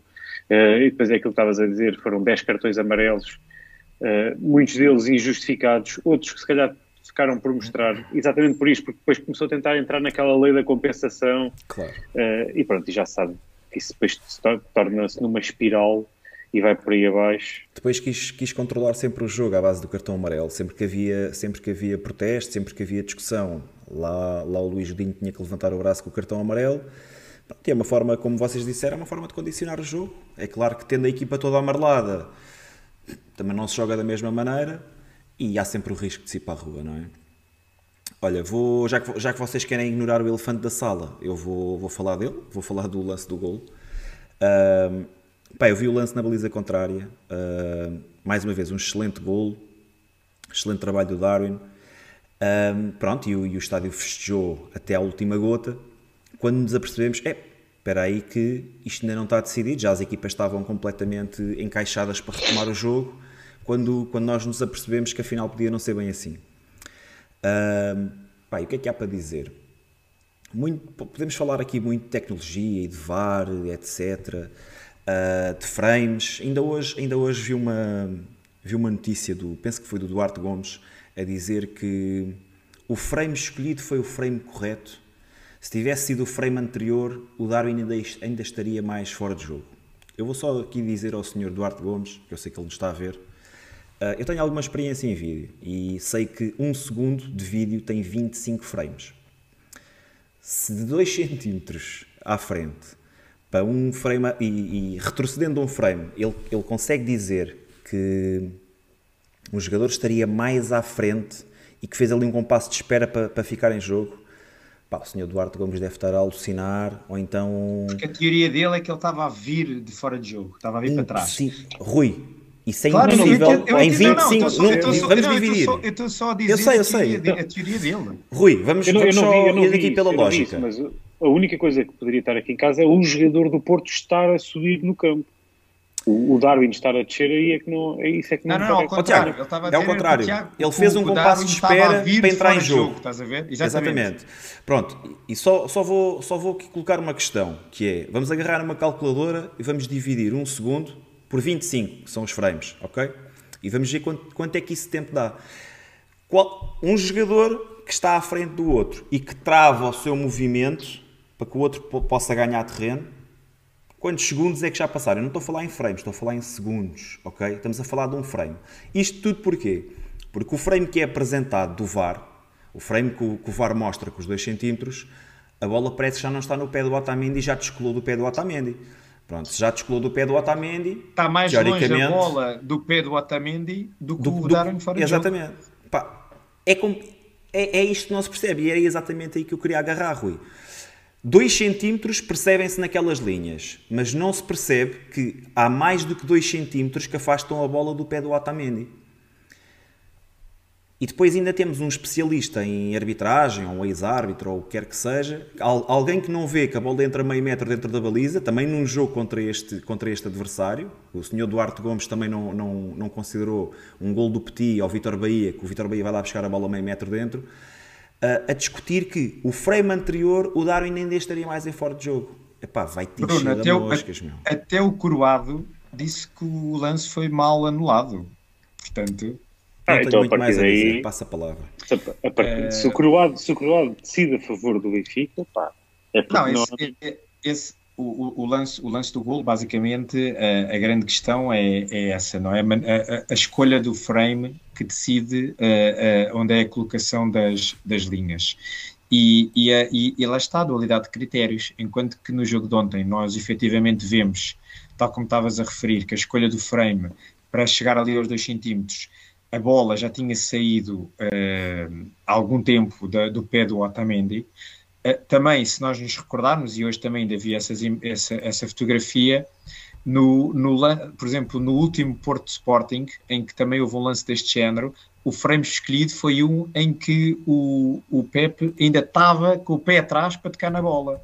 E, portanto, eh, ou seja, há aqui uma margem de manobra que quem está no VAR tem aqui a capacidade de influenciar um, um jogo. E, portanto, ou é um lance em que não há dúvida nenhuma de fora de jogo, não é? Ou então, sempre que há uh, o chamado antigamente em linha, não é? Porque antigamente não se conseguia ter esta, esta noção de 2 centímetros, não é? 2 centímetros, como nós, como nós vimos aí na, nos WhatsApps e não sei o quê, é quase tipo uma falangeta de um dedo, não é? Uma coisa, é, é ridícula, como é que se consegue ver isso num, num, num jogo de futebol, não é? Uh, quem está no VAR tem esta capacidade de influenciar o jogo desta maneira. E, portanto, 2 uh, centímetros a mais, 2 centímetros a menos e altera-se o rumo da partida, não é? Uh, e portanto, algo que podia ser muito bom uh, para o futebol, não é? Em que havia aqueles lances em que realmente havia um erro grave por parte de, da equipa de arbitragem e que o VAR podia efetivamente reverter esse tipo de situações. Uh, em Portugal, porque noutros sítios nós vemos na Champions, nós vemos na Premier League e o VAR efetivamente é bem utilizado, em Portugal passou a ser uma forma de manipular resultados. E, portanto, deixa de ser o, o árbitro o, o, o, realmente o decisor, não é? Tanto é que no lance, mesmo o próprio fiscal de linha não, não deu fora de jogo, não é? E, portanto, ele achou que o, que o jogador estava bem, não é? Estava em linha, pelo menos. E depois é o VAR que toma essa decisão, não é? E isso acaba por ter um poder gigante. Agora não interessa quem é o árbitro escolhido, interessa quem é que está no VAR esse é que vai ser o decisor. E no final do dia o VAR é, é, é manipulado por um humano. Claro. E portanto, se fosse uma máquina, como é um as humano. Linhas, as linhas, a o ritmo das linhas é decidido por uma máquina. Mas quem escolhe o frame que é existia, A incompetência que existia dentro das quatro linhas deixou de ser incompetência, porque nós muitas vezes dizíamos que às vezes o árbitro não via, dava-se o benefício da dúvida. Agora, com o tempo que eles têm para estar a olhar para as imagens, eu já não, eu já não acho que possa ser incompetência. É mesmo propositado, não é? A escolha é mesmo de maneira a conseguir alterar, a conseguir alterar o, o, o e manipular o resultado do jogo, a verdade esportiva. Isso é um ponto. E, uh, se calhar já passando para outro lance de VAR, aquela entrada do, Gru, do Gruitch sobre o Valentino. Eu não vou discutir se era vermelho ou não, mas eu acho muito estranho, pelo menos, não se ter ido ao VAR depois de ver, a, depois de ver o lance na televisão, não é? Como é que pelo menos não se pede ao árbitro para ir ao VAR ver, não é? Uma vez mais, porque. Já que não queres quando... discutir esse lance, deixa-me. Deixa não, não, não, não estou a dizer que não quer discutir, estou só a dizer é, independentemente se é vermelho ou não, e já lá vamos, estou a dizer é, eu não entendo como é que não se chama o árbitro para ir ver o lance, sequer, não é? Rui. Ele, nem precisava mesmo, de ver porque ele estava Peraí, mesmo Tiago, deixa-me só colocar aqui uma questão ao Rui. Toda a clareza. Só, para, só para colocar aqui o remo aos lençóis. Vamos imaginar que temos o Luís Godinho, temos a mesma equipa de VAR, só que em vez de ser no estádio da Luz é no estádio do Dragão. Ele dá vermelho ou vai ao VAR? Qual das duas? Epá, ambas eram hipótese. ambas eram hipótese. Não, mas a sério. Agora, mas eu tenho uma, uma coisa tenho a certeza. Se ele não desse vermelho, ele ia ao VAR. Isso eu tenho a certeza. Absoluta porque é tudo escrutinado quando claro. é a favor eh, do Porto ou contra o Benfica, não é? Essa que é a diferença. Porque, porque lá está, tal como a escolha dos frames, também a forma como se olha para o, para o lance de uma entrada, não é? É completamente diferente o momento em que se põe a, pausa do, do, do, do, lance, porque às vezes há lances em que pode, parecem muito mais perigosos do que efetivamente foi na realidade, não é? Porque está parado naquele momento, não é? E este lance do Grunis, para mim, não, não, não tenho grandes dúvidas que era vermelho, não é? Eu até posso aceitar, lá está, que o árbitro não pudesse ver. O Tiago estava a dizer que estava de frente para ele. Ok, mas até que ele não visse. Mas o, ar, o, o VAR não chama, pelo menos, para ele ir validar a decisão dele. Ah, por isso é que eu digo, para mim, eu tenho muitas dificuldades em dizer que isto é incompetência do árbitro ou do, da pessoa que está no VAR. Para mim, isto é propositado. Tiago, o que, que querias acrescentar? Não, não. Uh, já terminámos a arbitragem? Não, ainda... porque, não, porque depois a direção do Benfica veio dizer que o Benfica não, espera, não se goza e, mais. Então, espera, antes, antes de entrarmos ah. nesse pós, nesse pós-árbitro, então, e, e, e, a quantidade, porque isto também é uma forma de estar no futebol, que para mim acho que é nojenta, não é? A forma como os jogadores do Porto tentam aproveitar-se, não é? Do que é esta coisa agora do VAR, não é? Uh, o atirar-se para o chão constantemente, isto não é de hoje, não é? Foi o campeonato todo assim, não é?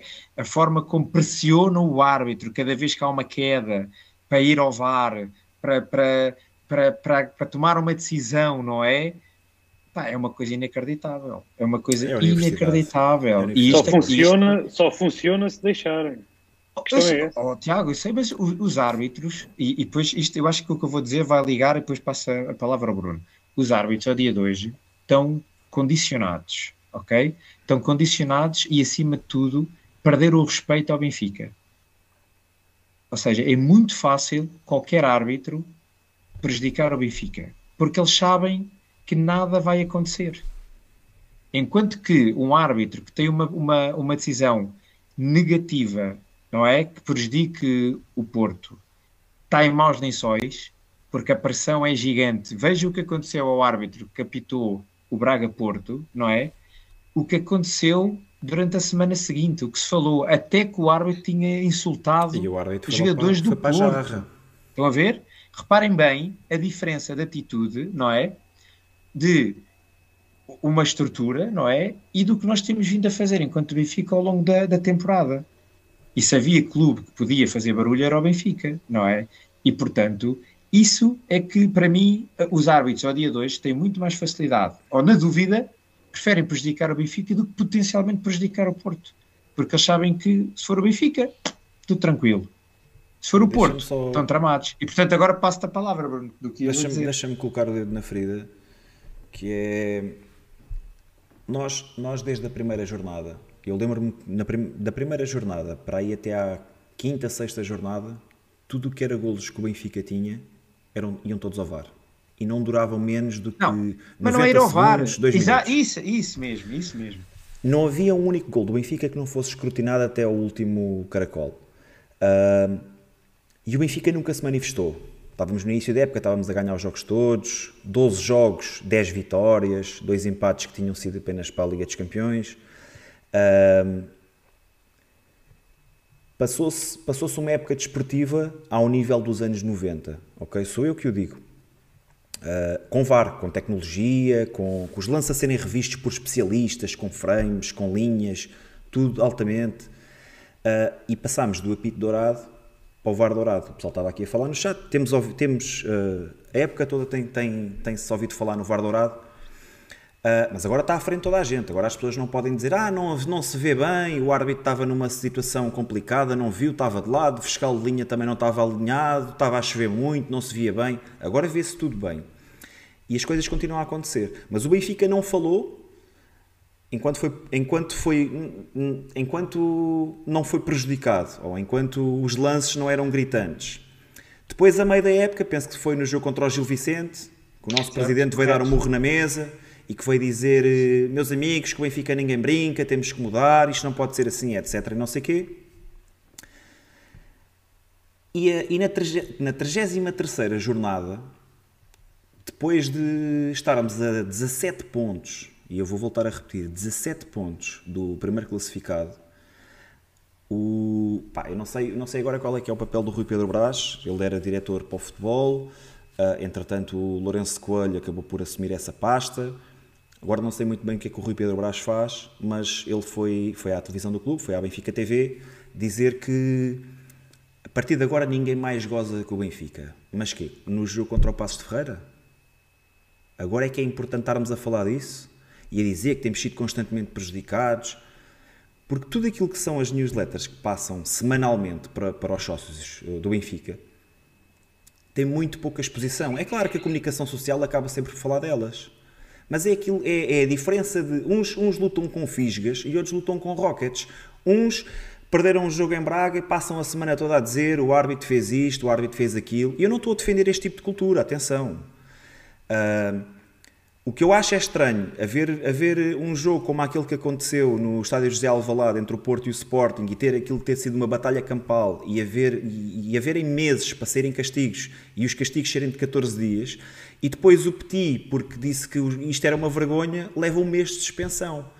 Uh, epá, e podíamos estar aqui indefinidamente a falar de caso a caso e lança a lança, etc. Mas a postura do Benfica neste processo todo é que é é condenável. Porquê é que o Benfica não se defende? Porquê é que a direção do Benfica não se defende disto? Porquê é que é só à 33 jornada e na televisão do clube, quando basta o Benfica aceder e qualquer televisão acede a receber o Benfica, para o Benfica poder expor uh, caso a caso, jogo a jogo, falar dos adversários, etc.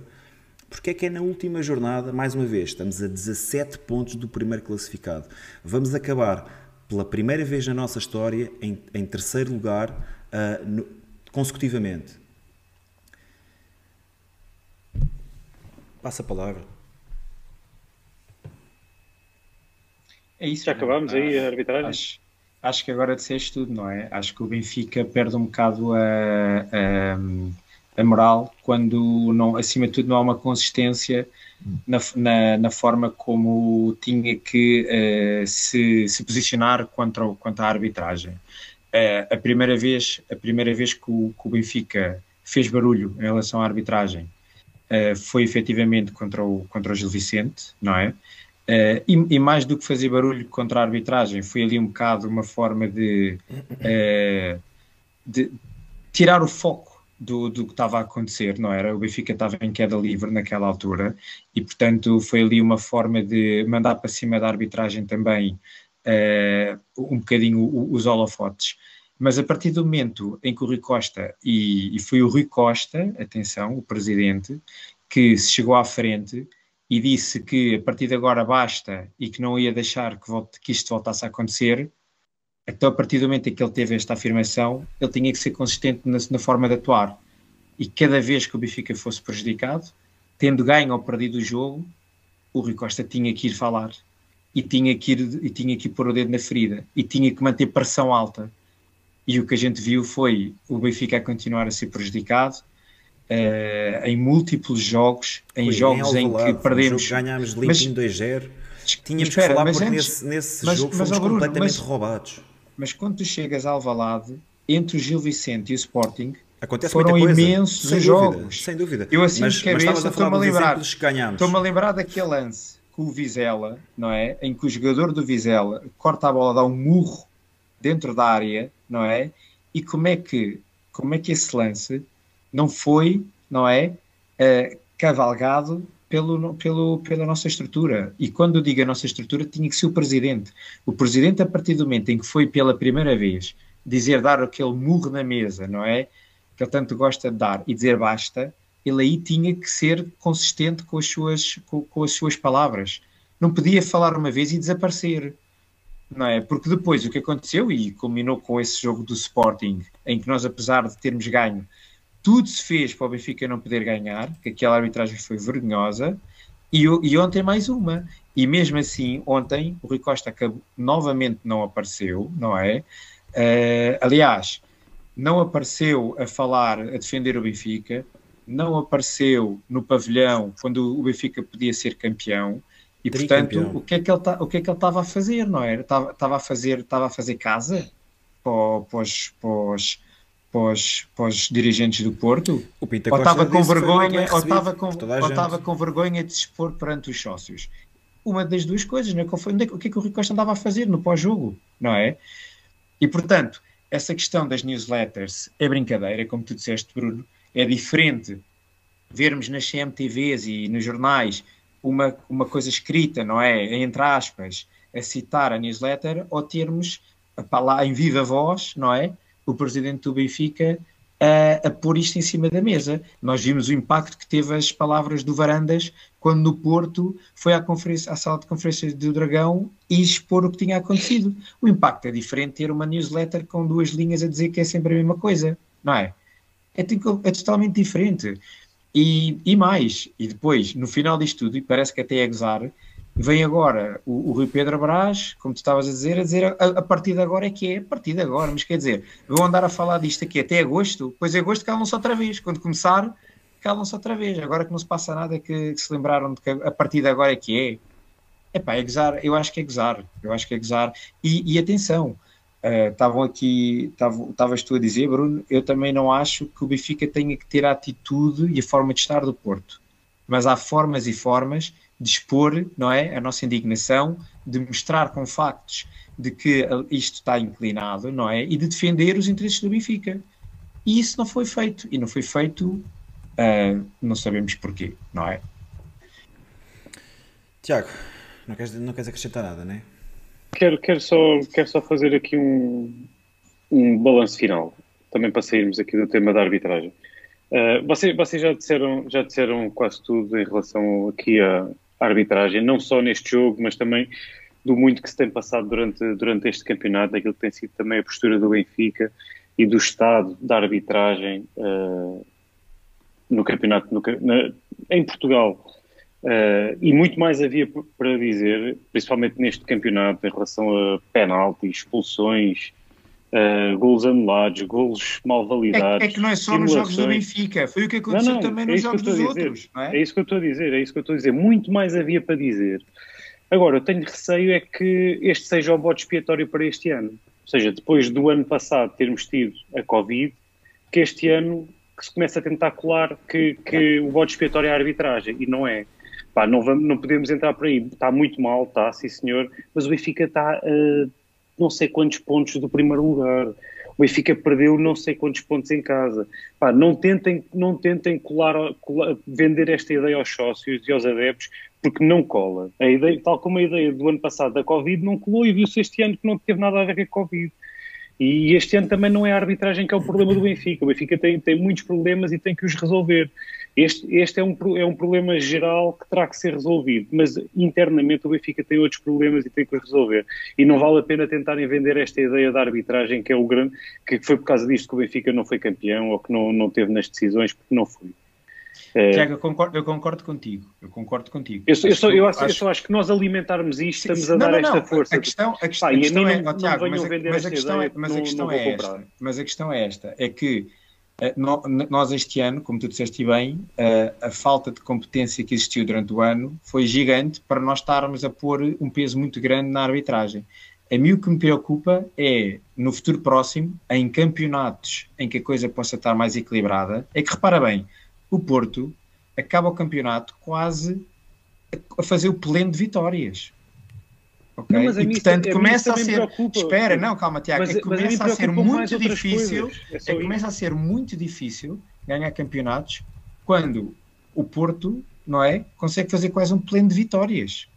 Ou seja, o que, a única coisa que eu digo é há aqui duas vertentes que se tem que trabalhar. Primeiro, é muito mais difícil melhorar, ganhar campeonatos melhor, quando não somos competentes. Melhorar a é competência, é melhorar difícil. o nível de, de, do, do, nosso plantel, melhorar a qualidade de jogo, não é? Jogar mais futebol, isso é um primeiro pilar. Mas, mas o, o segundo pilar, que é de acabar com isto, não é? De equilibrar o que está a acontecer ao nível da arbitragem, não se pode escurar porque senão vai ser muito. Ou seja, o Benfica tem que ter então, o Benfica, ou o Sporting, ou quem queira, ser campeão, tem que ter uma mega equipa, não é? Para conseguir ser campeão.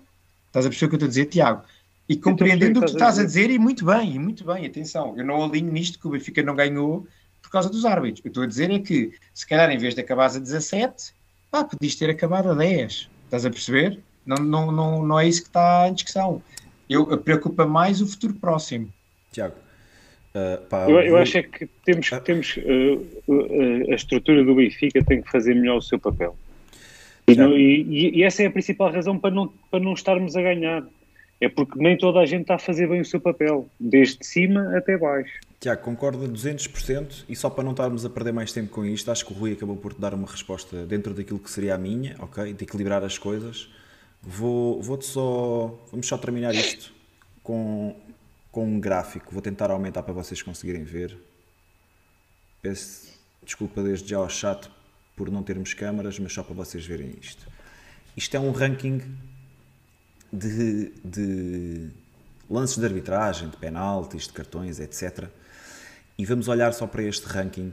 Uh, penaltis favoráveis: 25 para o Porto, 21 para o Sporting, 12 para o Braga, porque estou a falar no Braga porque está em, em quarto lugar, 7 para o Benfica penaltis favoráveis, etc. Salto de penaltis, vamos, vamos ter 18 para o Porto, 17 para o Sporting, o Benfica aparece com pontos no meio disto tudo, golos marcados, e vou-te chamar a, a, atenção agora para a última, para a última coluna, ou para a penúltima coluna, golos marcados para, para usufruir de um penalti em média. O Porto 6.3, o Sporting 6.2, o Braga 8.5, Benfica 20.7.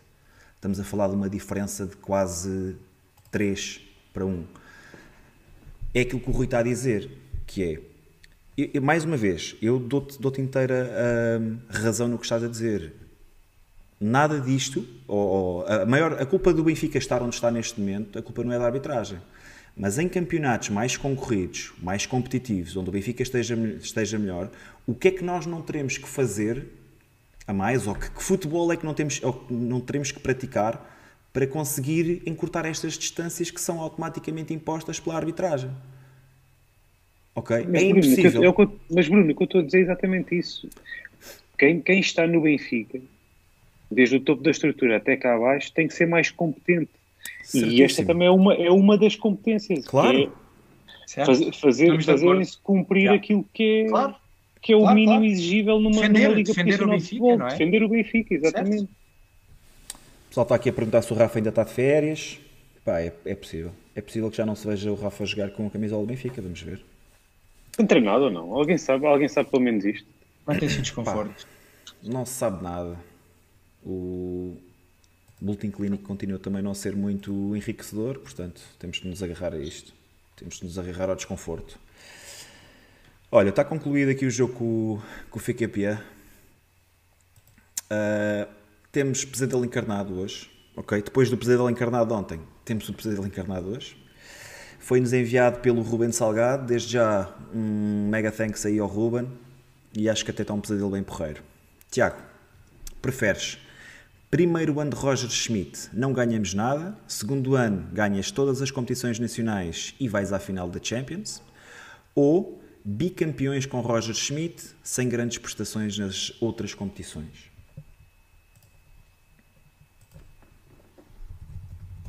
Está porreiro. Acho que prefiro a primeira. Está ali uma final da Champions. E achas que o Benfica aguenta mais um ano? Mesmo com um treinador novo, achas que o Benfica aguenta mais um ano sem ganhar neste um? É já, vamos, já vamos com mil e qualquer coisa de dias sem ganhar eu nada. acho que é verdade que ganhar é muito importante. E, aliás, é o mais importante. Mas o processo também, também há de contar para alguma coisa e o processo há, há, de ser, a forma como é conduzido há de sempre estás mais próximo de, de vencer do que de perder. Se o processo for bom, estás sempre mais próximo de vencer do que de perder. E se o, o, primeiro ano não ganhar nada, fizer parte desse processo, para depois no segundo ano termos este sucesso. E achas que, e, achas que os sócios aguentavam isso? Lá está, eu acho achas que, depende, que o Roger depende sobrevivia? Do, depende do que conseguirem apresentar, porque neste momento tu não vês qualquer processo. Tu, tu vês desde o início do ano até agora e a equipa não evoluiu nada. Não vês qualquer melhoria, não vês lançamento de, de jogadores não, não há aqui onde possas agarrar a não ser aquele milagre contra o Ajax. É a única coisa que podes agarrar na, na época do Benfica este ano. Uh, portanto, eu acho, eu acho que isto também tem algum peso. Portanto, eu, eu, iria então. para a primeira. Eu iria para a primeira. Perceba aquilo que estás a dizer, mais um ano sem ganhar nada. Eu só estou aqui a tentar é, é causar, é, é pesado, causar problemas. É. Olha, eu... eu sei, eu sei. Tiago, eu ia para a segunda. E vou explicar porquê. Eh, se nós analisarmos bem uh, a primeira opção, uh, basicamente nós estamos a trocar um campeonato por uma taça de Portugal e uma taça da Liga. E eu acho que nesta fase, porque a Liga dos Campeões ia à final, mas não ganhavas, não é? E portanto. Não, não diz ali, só fala em final. É pá, sim.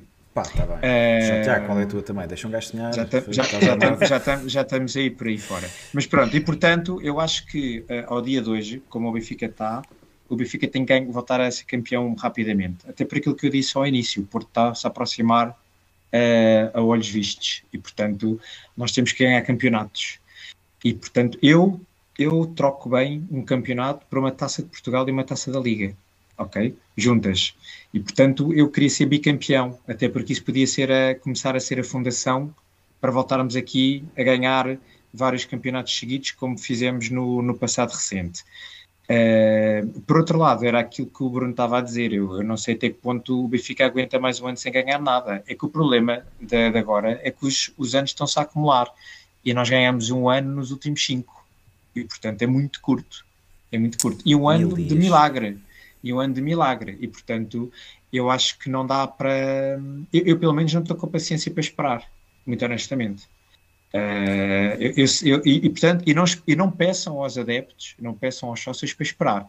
Isso tem que ser, uh, e se isso acontecer, tem que ser a, a, a direção a atravessar-se e a aguentar forte o, o, quem estiver lá, neste caso o Roger Schmidt mas não, não esperem paciência por parte dos adeptos, porque não vai acontecer. É muito tempo sem ah, ganhar e o Benfica tem que vencer, ok? Isso, isso em relação à paciência adeptos, que estás a dizer. Adeptos, Pronto, e isto para dizer o quê? nós, nós somos. muita paciência para, para os dirigentes. Temos... Não, não, mas eu estou a dizer, eu enquanto sócio e adepto, eu tenho Os a minha paciência, paciência esgotada. Eu tenho a minha paciência esgotada, ok? E portanto eu tenho que ganhar rápido, tenho que voltar a ganhar rápido. O Benfica vive de títulos e não posso estar outra vez. E portanto, para fechar a minha, minha escolha. Eu ia para ser bicampeão, porque isso implicava ganhar já uh, um campeonato no próximo ano. Pá, antes de mais, quero mandar aí um. Mais uma vez, quero agradecer aí ao, ao, Ruben, ao Ruben Salgado, um pesadelo muito bom que me deixa bastante dividido também. Consigo me enquadrar naquilo que, que o Tiago e o Rui disseram. Uh, e é claro que isto é um pesadelo, ou seja, isto está colocado e não há nada a fazer, não há aqui não há formas de interpretar. Mas a verdade é que eu acho que os sócios não, não iriam aguentar um ano sem, sem sermos campeões. Uh, eu hoje já vi comentários sobre o Roger Schmidt, e atenção, Roger Schmidt ainda não é treinador do Benfica, ou será a partir de, de julho, mas ainda não é treinador, e hoje já vi comentários do género ah, e o Roger Schmidt estava a ganhar 2-0 e o Feyenoord ainda foi empatar o jogo. Amigos, o Bayern de Munique é decacampeão na, na Alemanha e, e, e perde 4-0 contra o Borussia Mönchengladbach, ok? Não é por aí. Uh, acho que o primeiro mas, ano... Como é essa, comparação, essa comparação não fez muito sentido. Bom, mas espera lá, Bruno, estás aí a falar há dois minutos e ainda não disseste o que é que escolhe. Pronto. Vou escolher, vou escolher a segunda. Acho que o Benfica precisa de ser campeão imediatamente. Uh, acho, acho que o Benfica, acho que os sócios não iam, não, acho que vai ser difícil ganhar no próximo ano. Uh, e acho, mas acho que os sócios vão passar muito mal e a não ser que as coisas mudem drasticamente, uh, as coisas não vão ser fáceis para Roger Schmidt. De qualquer maneira, temos que ser campeões o mais depressa possível. Consigo perceber que um ano sem vencer nada para ganhar depois tudo e ir a uma final da Champions tem o seu valor, sem dúvida, mas isso só por si pode não significar muita coisa. Até porque vamos imaginar que Roger Schmidt faz esse segundo ano espetacular e vai a uma final da Champions e que depois o projeto muda, ou Roger Schmidt sai, ou...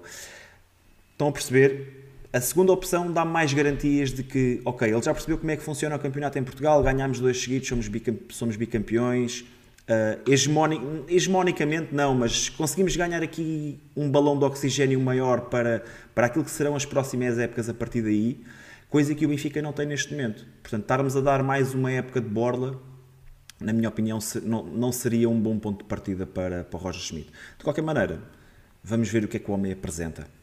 Mais uma vez, só agradecer aí ao, ao Rubén Salgado. Pessoal, aproveitar também, está muita gente na live. Uh, deixem o vosso like, subscrevam a quem ainda não subscreveu. Estamos muito próximo das 900 subscrições. Se isso pudesse acontecer durante a live de hoje, era espetacular. Portanto, subscrevam o canal.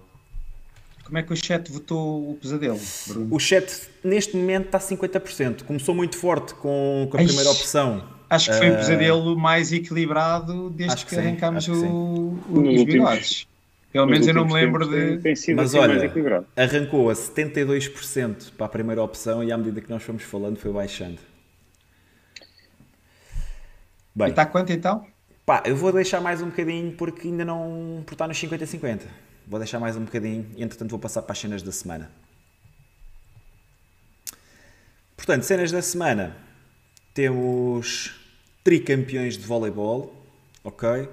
Para quem ontem esteve no, no Pavilhão da Luz, pá, uma fantástica vitória por, por 3-0, ou por duplos 3-0, 3-0 na final e 3-0 no jogo de ontem sobre, sobre o rival Sporting.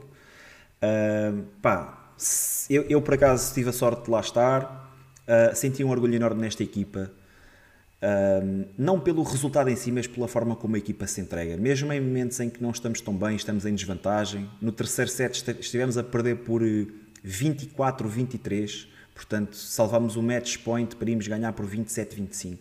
Isto diz muito daquilo que é a fibra desta equipa, daquilo que é Uh, a entrega destes, de, desta equipa, destes jogadores, desta equipa técnica, a forma como eles comunicam com, com o público e a forma como, como depois o, o, o público os, os, abraça, não é?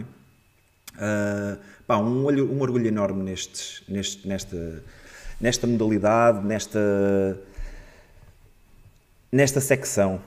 Acho que estão no caminho certo. Era bom que, que o futebol uh, respirasse metade daquilo que é a saúde desta, desta secção de vôlei. Passa está, quando há, quando há competência é sempre tudo mais fácil. Não, Bruno, segue, senão a gente nunca mais saímos daqui. Ainda temos que ir falar dos reforços. Sim, aqui estamos todos de acordo. Pronto, então vá. Grande Depois... E, e, ainda, e ainda por cima, pá, em, em, nenhum momento sentiu que o Benfica pudesse perder esta final. Sim. Yeah. Muito mais forte. Uma superioridade. Então, superioridade de... de... Deixa-me comentar o basquete e depois o Tiago uh, comentam futebol. Então, uh, o, basquete, o basquete feminino também bicampeões, bicampeões uh, acho que é uma, uma, uma secção também que tem feito um trabalho uh, brutal nestes últimos dois anos. Uh, este ano, inclusive, o basquete feminino ganhou todas as competições em que se propôs. Foram quatro competições que venceu, que venceu este ano.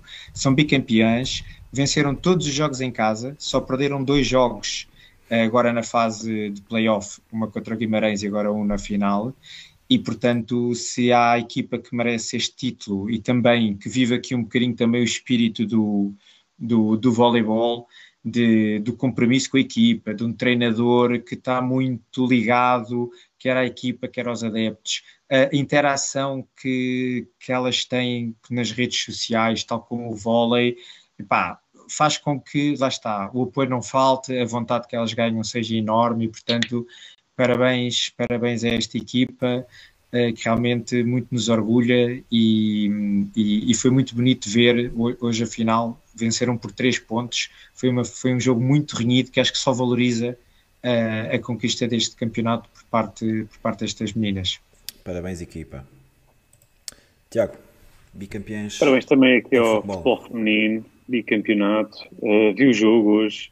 Uh, o Benfica também estava com alguma margem, mesmo que não vencesse hoje, uh, ainda tinha margem e quase, já estava, já estava de forma quase garantida o, o campeonato, mas também foi, é, é, melhor ganhar assim em pleno estádio da luz. Era o que eu ia dizer, Tiago, é quase que equivale à questão do Porto ganhar em, aqui, sim, não é? Ganhar contra Record, o Sporting vale. É, recorde, Rui, já tiveste a falar melhor. Recorde de assistência no futebol, no futebol feminino em Portugal.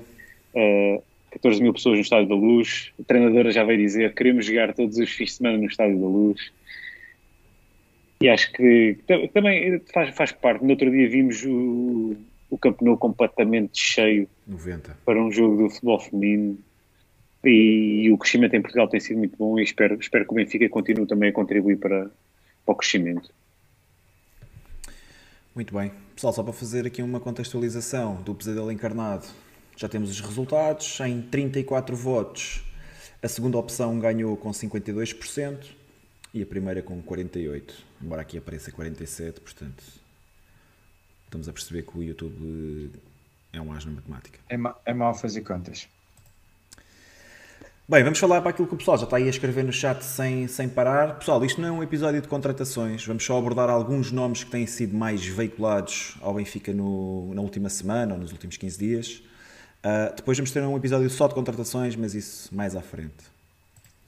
Tiago, Ibrahim Sangaré, PSV Eindhoven.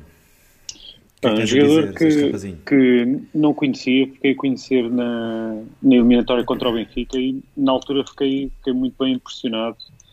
Gostei, um jogador que, que encheu o meio campo nesses, nesses dois jogos Uh, mas, mas que nem sempre é, é opção. Muitas vezes não é, não é, não é titular no, neste PSV. Uh, ah, portanto, também pá, o meu conhecimento sobre ele não, não é profundo. Fiquei só mesmo com, com os jogos que vi contra o Benfica e depois mais um ou outro jogo que tenho visto do, do PSV. Ainda hoje estive a ver um bocadinho do jogo. Uh, mas, mas, mas gostei do que vi, gostei. Rui.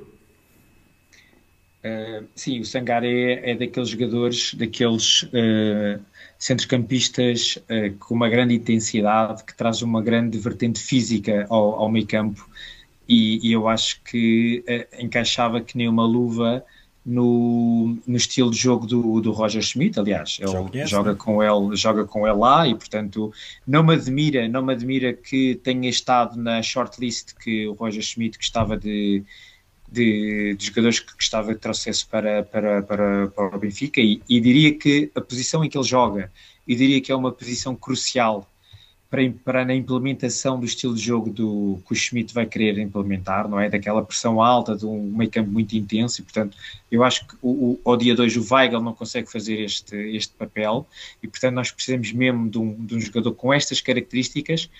Dito isto, eu acho que a valorização que o Sangaré teve durante esta época, eu acho que é um sonho impossível, um sonho impossível para, para o Benfica, porque aqui nem é tanto pelo potencial vencimento que ele pudesse vir eh, vence, eh, ganhar aqui no Benfica, mas já se fala de clubes ingleses uh, atentos uh, a este jogador e quando entram clubes ingleses uh, a competir é impossível o Benfica ir a buscá-lo. Este é daqueles jogadores que o Benfica tinha que estar atento e ir buscá-lo um ano antes, não é? Quando eles já estão a explodir, aí o Benfica dificilmente tem a hipótese de competir com, com os grandes clubes europeus. Rui, vou começar mesmo por onde tu terminaste. Eu comecei a acompanhar este jogador também, como o Tiago falou, no início da, da época, com, com a pré-eliminatória que tivemos com o PSV, e na altura lembro-me de ver o, o valor uh, de mercado dele pelo transfer market e era qualquer coisa como 12 milhões de, de euros. Se vocês agora forem ao Transfer Market, está nos 16, penso eu, pelo menos há uma semana estava nos 16. A verdade é que se diz que, que ele pode sair para o Leicester por 35 milhões. Uh, é óbvio que o Benfica não tem capacidade para competir com, com clubes ingleses no que toca a contratações. Uh, ainda assim, é um jogador que me enche totalmente as medidas. É exatamente o tipo de perfil de jogador que eu gostaria de ver no Benfica. Uh, possante, com um raio de ação enorme, recuperador de bolas exímio um jogador de um, dois toques, recebe e entrega. Um, tecnicamente não é um portento, mas também não é isso que se, que se procura ali para aquela posição. Pá, sem dúvida que seria um reforço tem, fantástico. Bruno, tem que se arranjar um outro Sangaré. não é? É como tu dizes, é o perfil, o perfil é este. O perfil, o perfil é este. Agora, Pá, a equipa de scouting do Benfica. Podíamos estar aqui a falar do é? Fofana, é? do Chouameni, do Mónaco. Pá, podíamos estar a falar do. Pá, do um, sang, um Sangaré há um ano atrás. Um Sangaré há um ano atrás. Exatamente. O Benfica é jogar, ir buscar. Um passo à frente da concorrência. Exatamente, exatamente se acreditasse que o jogador podia sair por 20, 22 milhões no máximo, a verdade é que a partir do momento em que clubes ingleses entram na equação, esquece, não é possível. Eh, Sim, porque mesmo, mesmo, mesmo, mesmo que o Benfica pudesse cometer a loucura de pagar 35 milhões, que não pode, ele nunca, ir, mas, nunca iria nunca não, mas, pagar o valor o, de salário e o, que o Leicester e, o, e o clube de Premier League cobra isso e se eu preciso dar claro. mais 5 milhões e mais o Vincent. seria muito mais dá, aliciente para os jogadores jogar, jogar é na Premier League do que jogar no é Portugal. Claro, claro, claro, não dá, não dá. Não é Até por menos dinheiro preferem jogar do que aqui. É difícil, vamos acreditar que se o Roger Schmidt tiver uma, uma palavra de decisão e que possa convencer o jogador e que venha por um preço acessível, lá, lá está, sem cometer loucuras.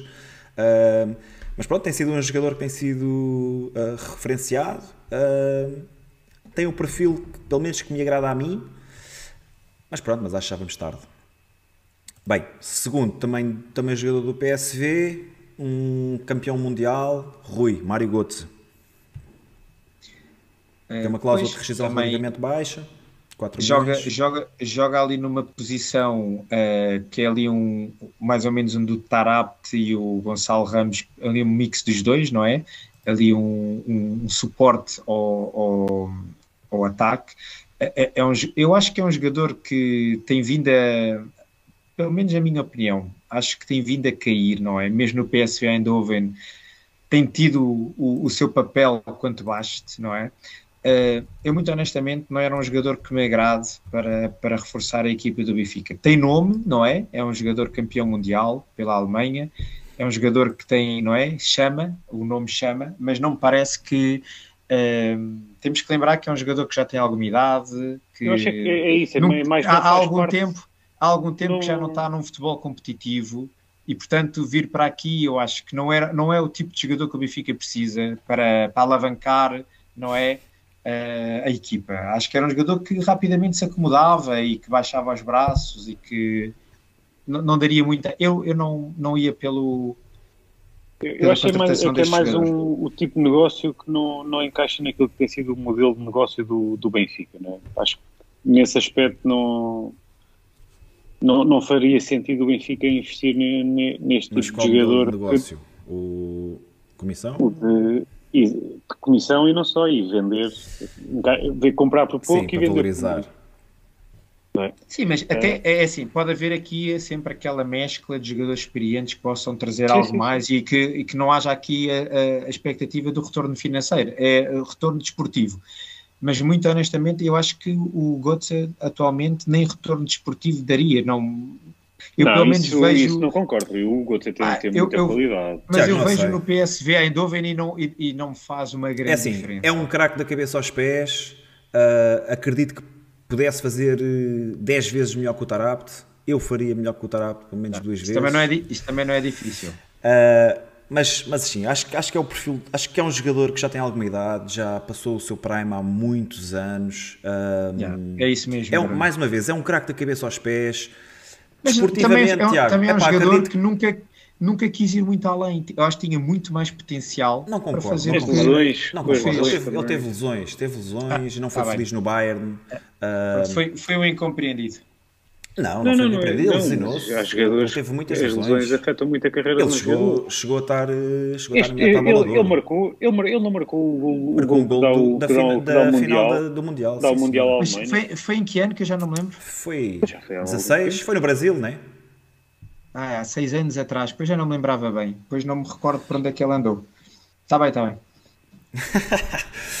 É pá, sim, acho, acho que do ponto de vista desportivo e competitivo não seria um alvo, pelo menos do meu agrado, mas mais, mas mais uma vez é um craque da cabeça aos pés, tem muito futebol, só que joga, muito, joga a espaços e o Benfica precisa de jogadores que joguem os 90 minutos e que não joguem 15 minutos por partida.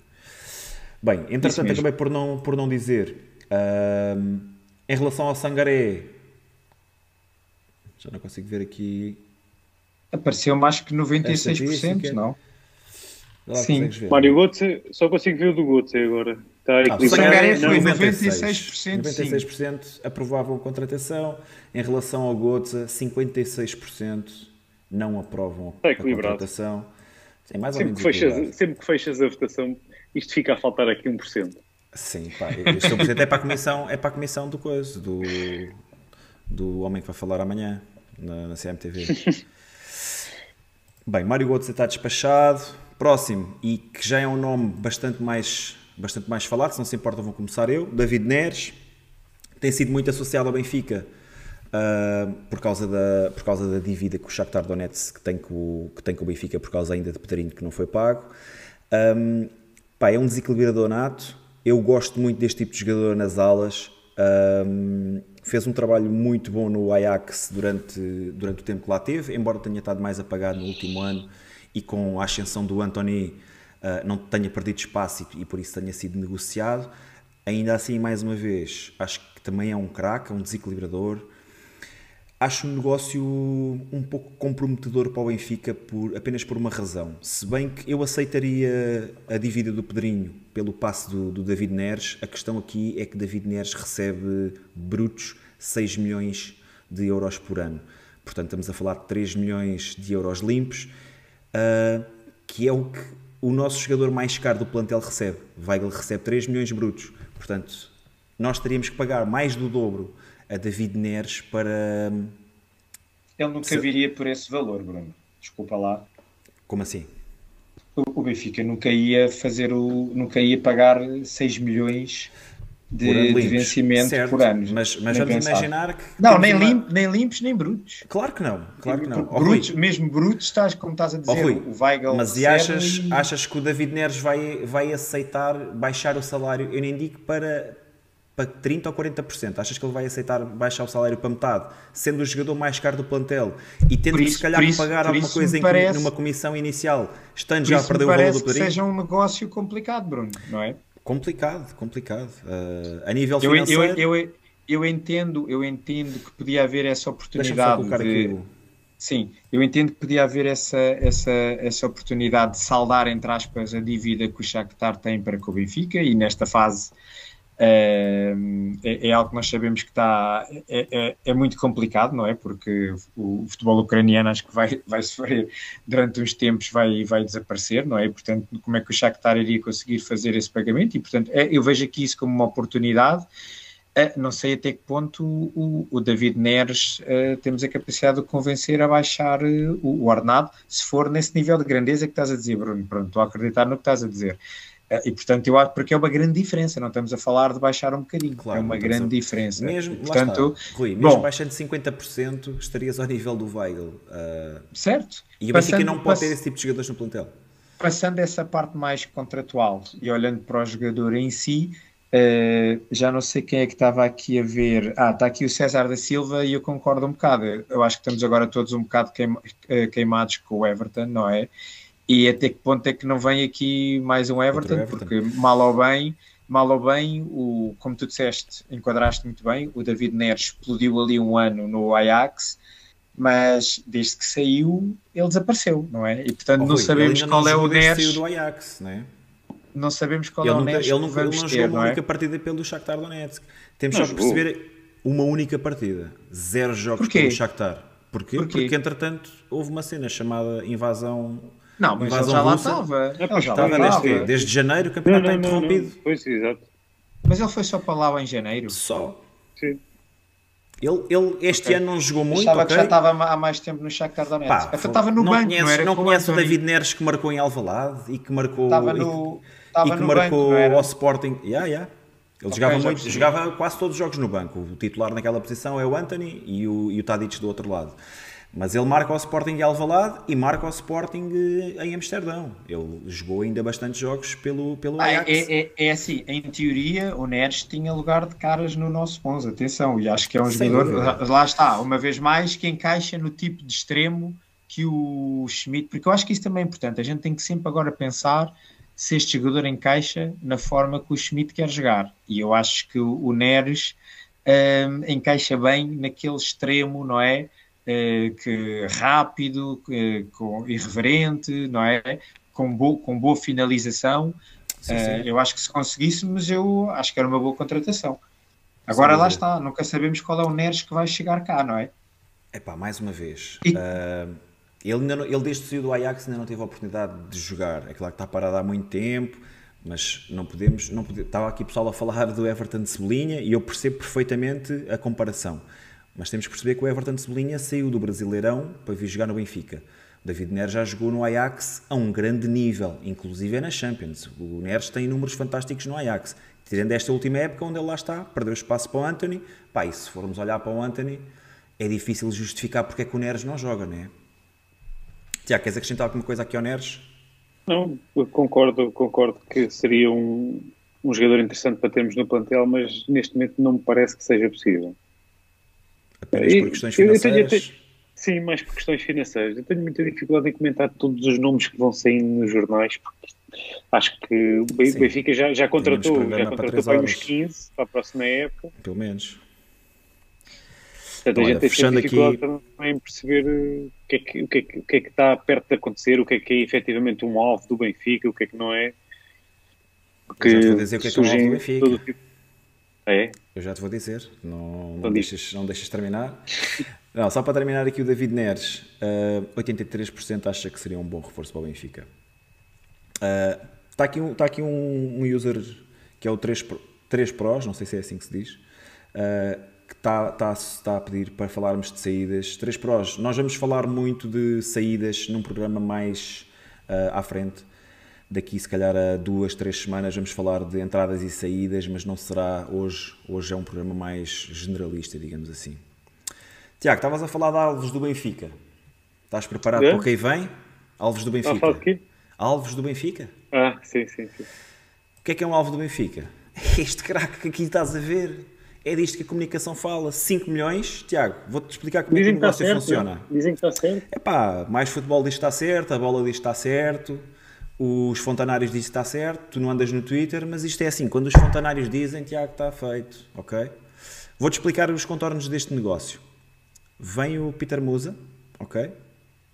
5 milhões e dás os restantes 50% do passe que detens do Mangas, que é um defesa esquerdo, e ainda ofereces 50% do passe do Vukotic, que é um montenegrino meio campista que nós temos emprestado ao Boa Vista.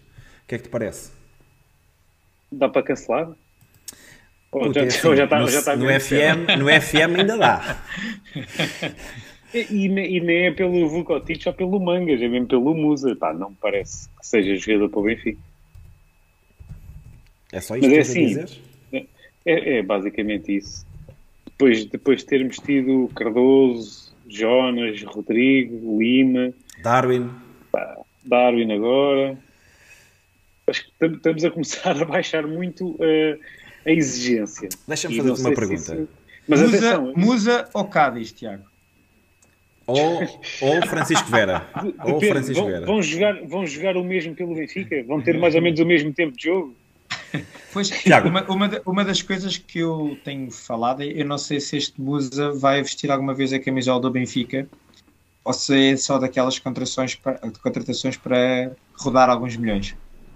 Olha, deixa-me só fazer uma pergunta para o Tiago. Tiago, achas que alguma vez Roger Schmidt viu o Peter Musa a jogar? Achas que.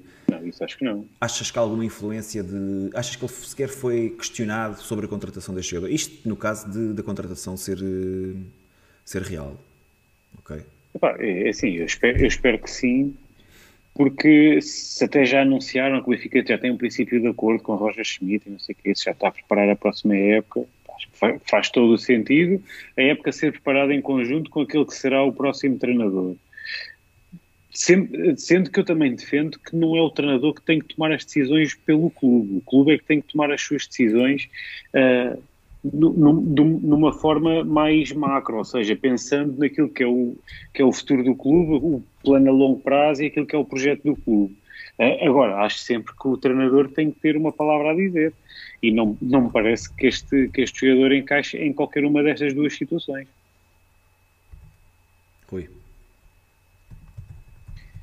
É pá, sim, não, eu, eu acho que não vejo aqui daquelas, daqueles jogadores de oportunidade, de género, trazer o jogador por um baixo valor, porque assim 5 milhões eu acho eu não sei, acima de tudo o perfil dele não é? Ele tem ele já não ele não tem 19 ou 20 anos não é? 24. já tem 24 ou 25 se vocês forem ver o, o, histórico dele ele já passou por eh, uma série de clubes. Ele está talvez a fazer este ano o Boa Vista a sua melhor época de sempre.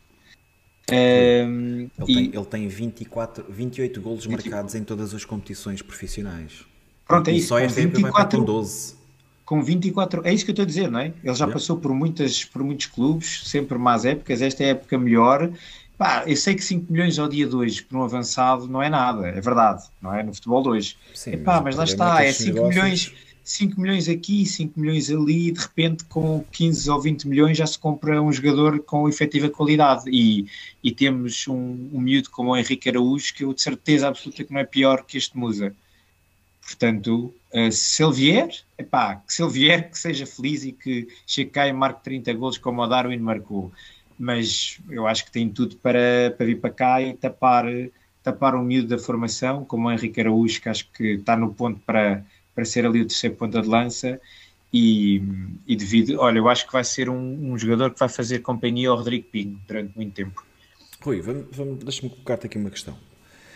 Carlos Vinícius está emprestado ao PSV, do qual Roger Schmidt é, é o treinador, e, Carlos, e Carlos Vinícius não tem jogado assim muito. Achas que, se nós formos comparar o Muso, se conseguires, se conseguires fazer esse, esse exercício, uh, consegues, consegues tentar perceber se, lá, se vai ter tempo de jogo, seria um jogador uh, tipo para o Roger Schmidt, é quando eu olho, quando eu olho para aquilo que é Mas o... o Vinícius ou o Musa? Agora uma comparação entre os dois. Tipo, vamos, imagi ah, vamos imaginar, o Carlos Vinícius está, é, é, um jogador do Benfica que está emprestado ao PSV, certo?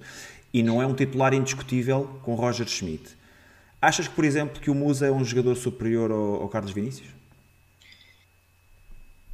Epá, é verdade que o Vinícius, quando veio para o Benfica, era capaz de ter um trajeto parecido ao do Musa. Se nós formos ver, a, ali com uma outra época Bom melhor, apesar disso, apesar disso, com uma época outra melhor com o Musa histórica, mas, mas também não era um avançado daqueles que tu dissesses que queria ter sucesso. E acabou depois até uh, marcar bastantes gols. Aliás, um Benfica era um jogador forte, também, era um, jogador um Benfica forte, era muito não é? Um Benfica que esteja forte e bem, competente a jogar em campo, um, um, jogador, um avançado, marca sempre muitos golos, não é? Porque o caudal ofensivo é tal que até o Seferovic foi o melhor marcador do Benfica, não é? Do campeonato. Portanto, pode acontecer. Agora, eu acima de tudo é isso, mas estamos a arriscar, não é? Estamos a ver no logo se vê, no, no, naquela coisa do melão, não é? Uhum. Vai-se comprar e depois logo se vê se é bom.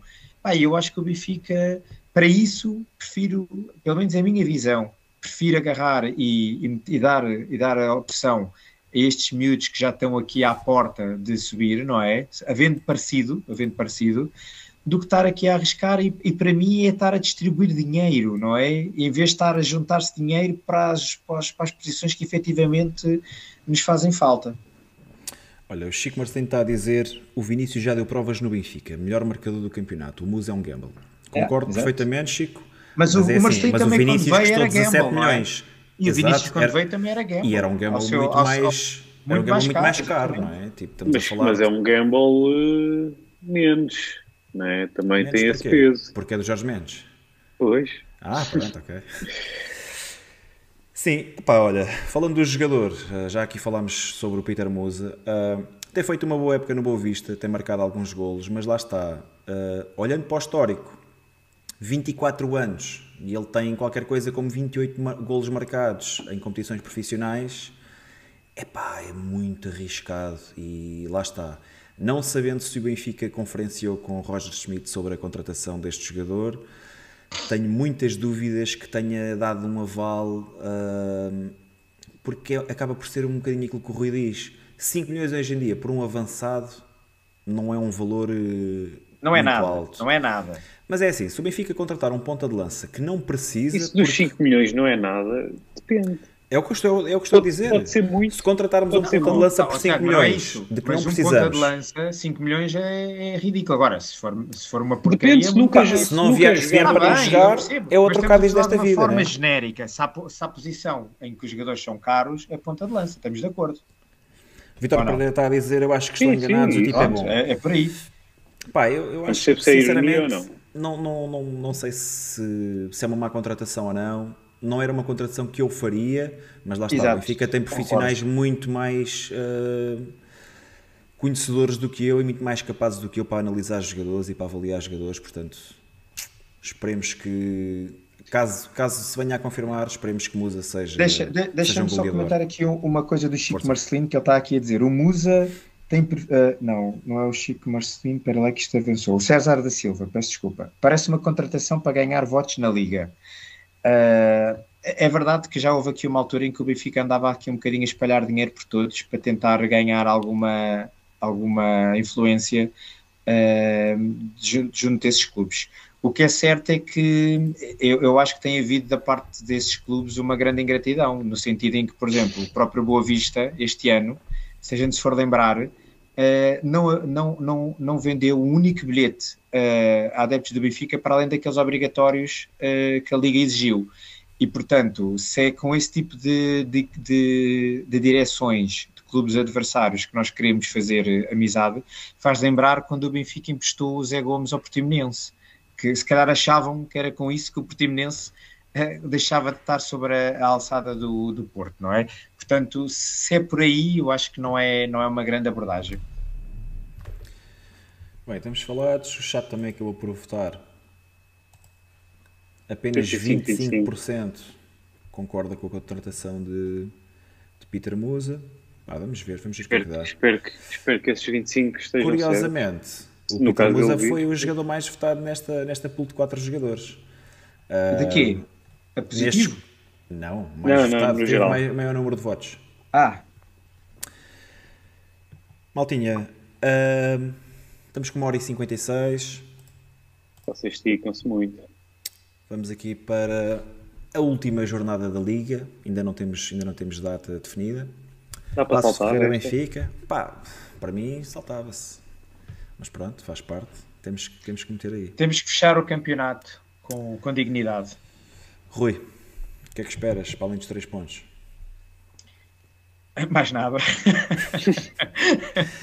para além dos três pontos, o que é que eu posso esperar deste jogo? Pá, que passe rápido, que, que o Benfica termine com uma vitória, lá está, é só dignidade, não é? Uh, é tentar, isso, neste momento, tentar, neste momento é tentar não ficar a, tentar não ficar a 20 pontos do Porto, que se calhar eh, era, era bom, e, e porque de resto não estou não à espera de mais nada. Também já percebemos que o Veríssimo, e se calhar até bem, não está numa de meter eh, assim miúdos à balda lá para dentro, e portanto acho que vai ter aquele 11 dele normal. Um, com, com, as alterações, tipo se o Everton regressar, não é? Vai sair o, o esses Valentinos da, dali do 11 mas de resto o 11 deve ser este. E, e, pronto, talvez seja, talvez seja. E, ah, o que é que esperar? Lembrei-me de uma coisa. Eu espero que seja o último jogo com a camisola do Benfica de muitos destes jogadores que, que vão jogar.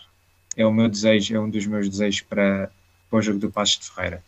De resto, isso e uma, e uma vitória. Mas diz uma coisa: quando estivermos aqui no Bigode a Benfica a dizer quem é que fica, quem é que, quem é que deverá ficar e quem é que deverá sair, vai estar cá também, para dizer como é óbvio. Pronto, é só para e, relembrar o pessoal que vamos ter um episódio desses, ok? E muitos, e muitos, e muitos, e muitos vão ficar.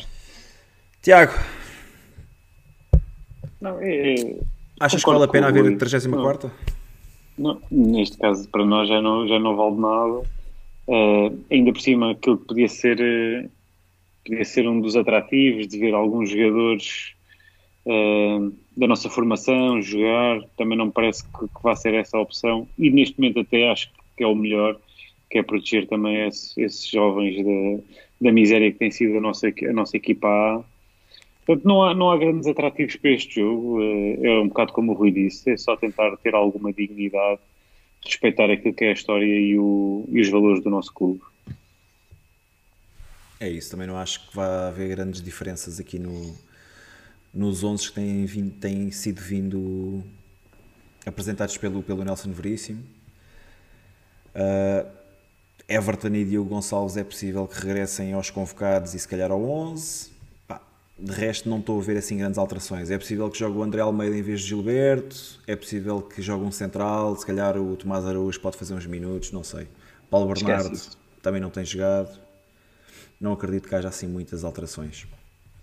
É isso, pá não espero nada menos que os três pontos. que seja a última, a última partida de muitos daqueles que, que foram os nossos jogadores deste ano, mas mais uma vez isso é conversa para outro dia. E é isso. Não há muito mais Noite já vai longa. Noite já vai longa, pessoal. Só dizer-vos aí que na quarta-feira vamos ter um episódio especial. O assunto ainda está a ser visto, ok? Ainda estamos a ver, conferenciar. Não, é mentira. Já temos assunto, mas não podemos revelar qual é. Segredo de Estado. vamos ter aí um convidado que é o Camisola 10. Vai-nos fazer companhia na quarta-feira, pelas 10. Um, mas é, posso, avançar, posso avançar que é algo que as pessoas normalmente gostam de dar opinião, é sobre os jogadores e penso que vamos ter estejam, um programa... Estejam atentos às nossas redes sociais. É isso. Mais uma vez, muito obrigado a quem esteve desse lado. Deixem o vosso like, subscrevam o canal, pessoal. Rui Tiago, prazer foi enorme. Bom, foi, foi, foi, bem mais fácil, foi bem mais obrigado fácil falar sobre aí, foi bem mais fácil falar sobre este jogo e este dia com, com vocês aí desse lado e com vocês a, a puxarem por nós também com uma data de questões interessantes, por isso, bigodes, grandes bigodes, obrigada. Pessoal, Isso mesmo. Um abraço. Apelo. Viva o Benfica. Viva o Benfica, um último apelo. Pesadelos encarnados, deixem na caixa de comentários. Viva o Benfica, grande abraço, até quarta. Viva o Benfica. Metam aquele likezinho.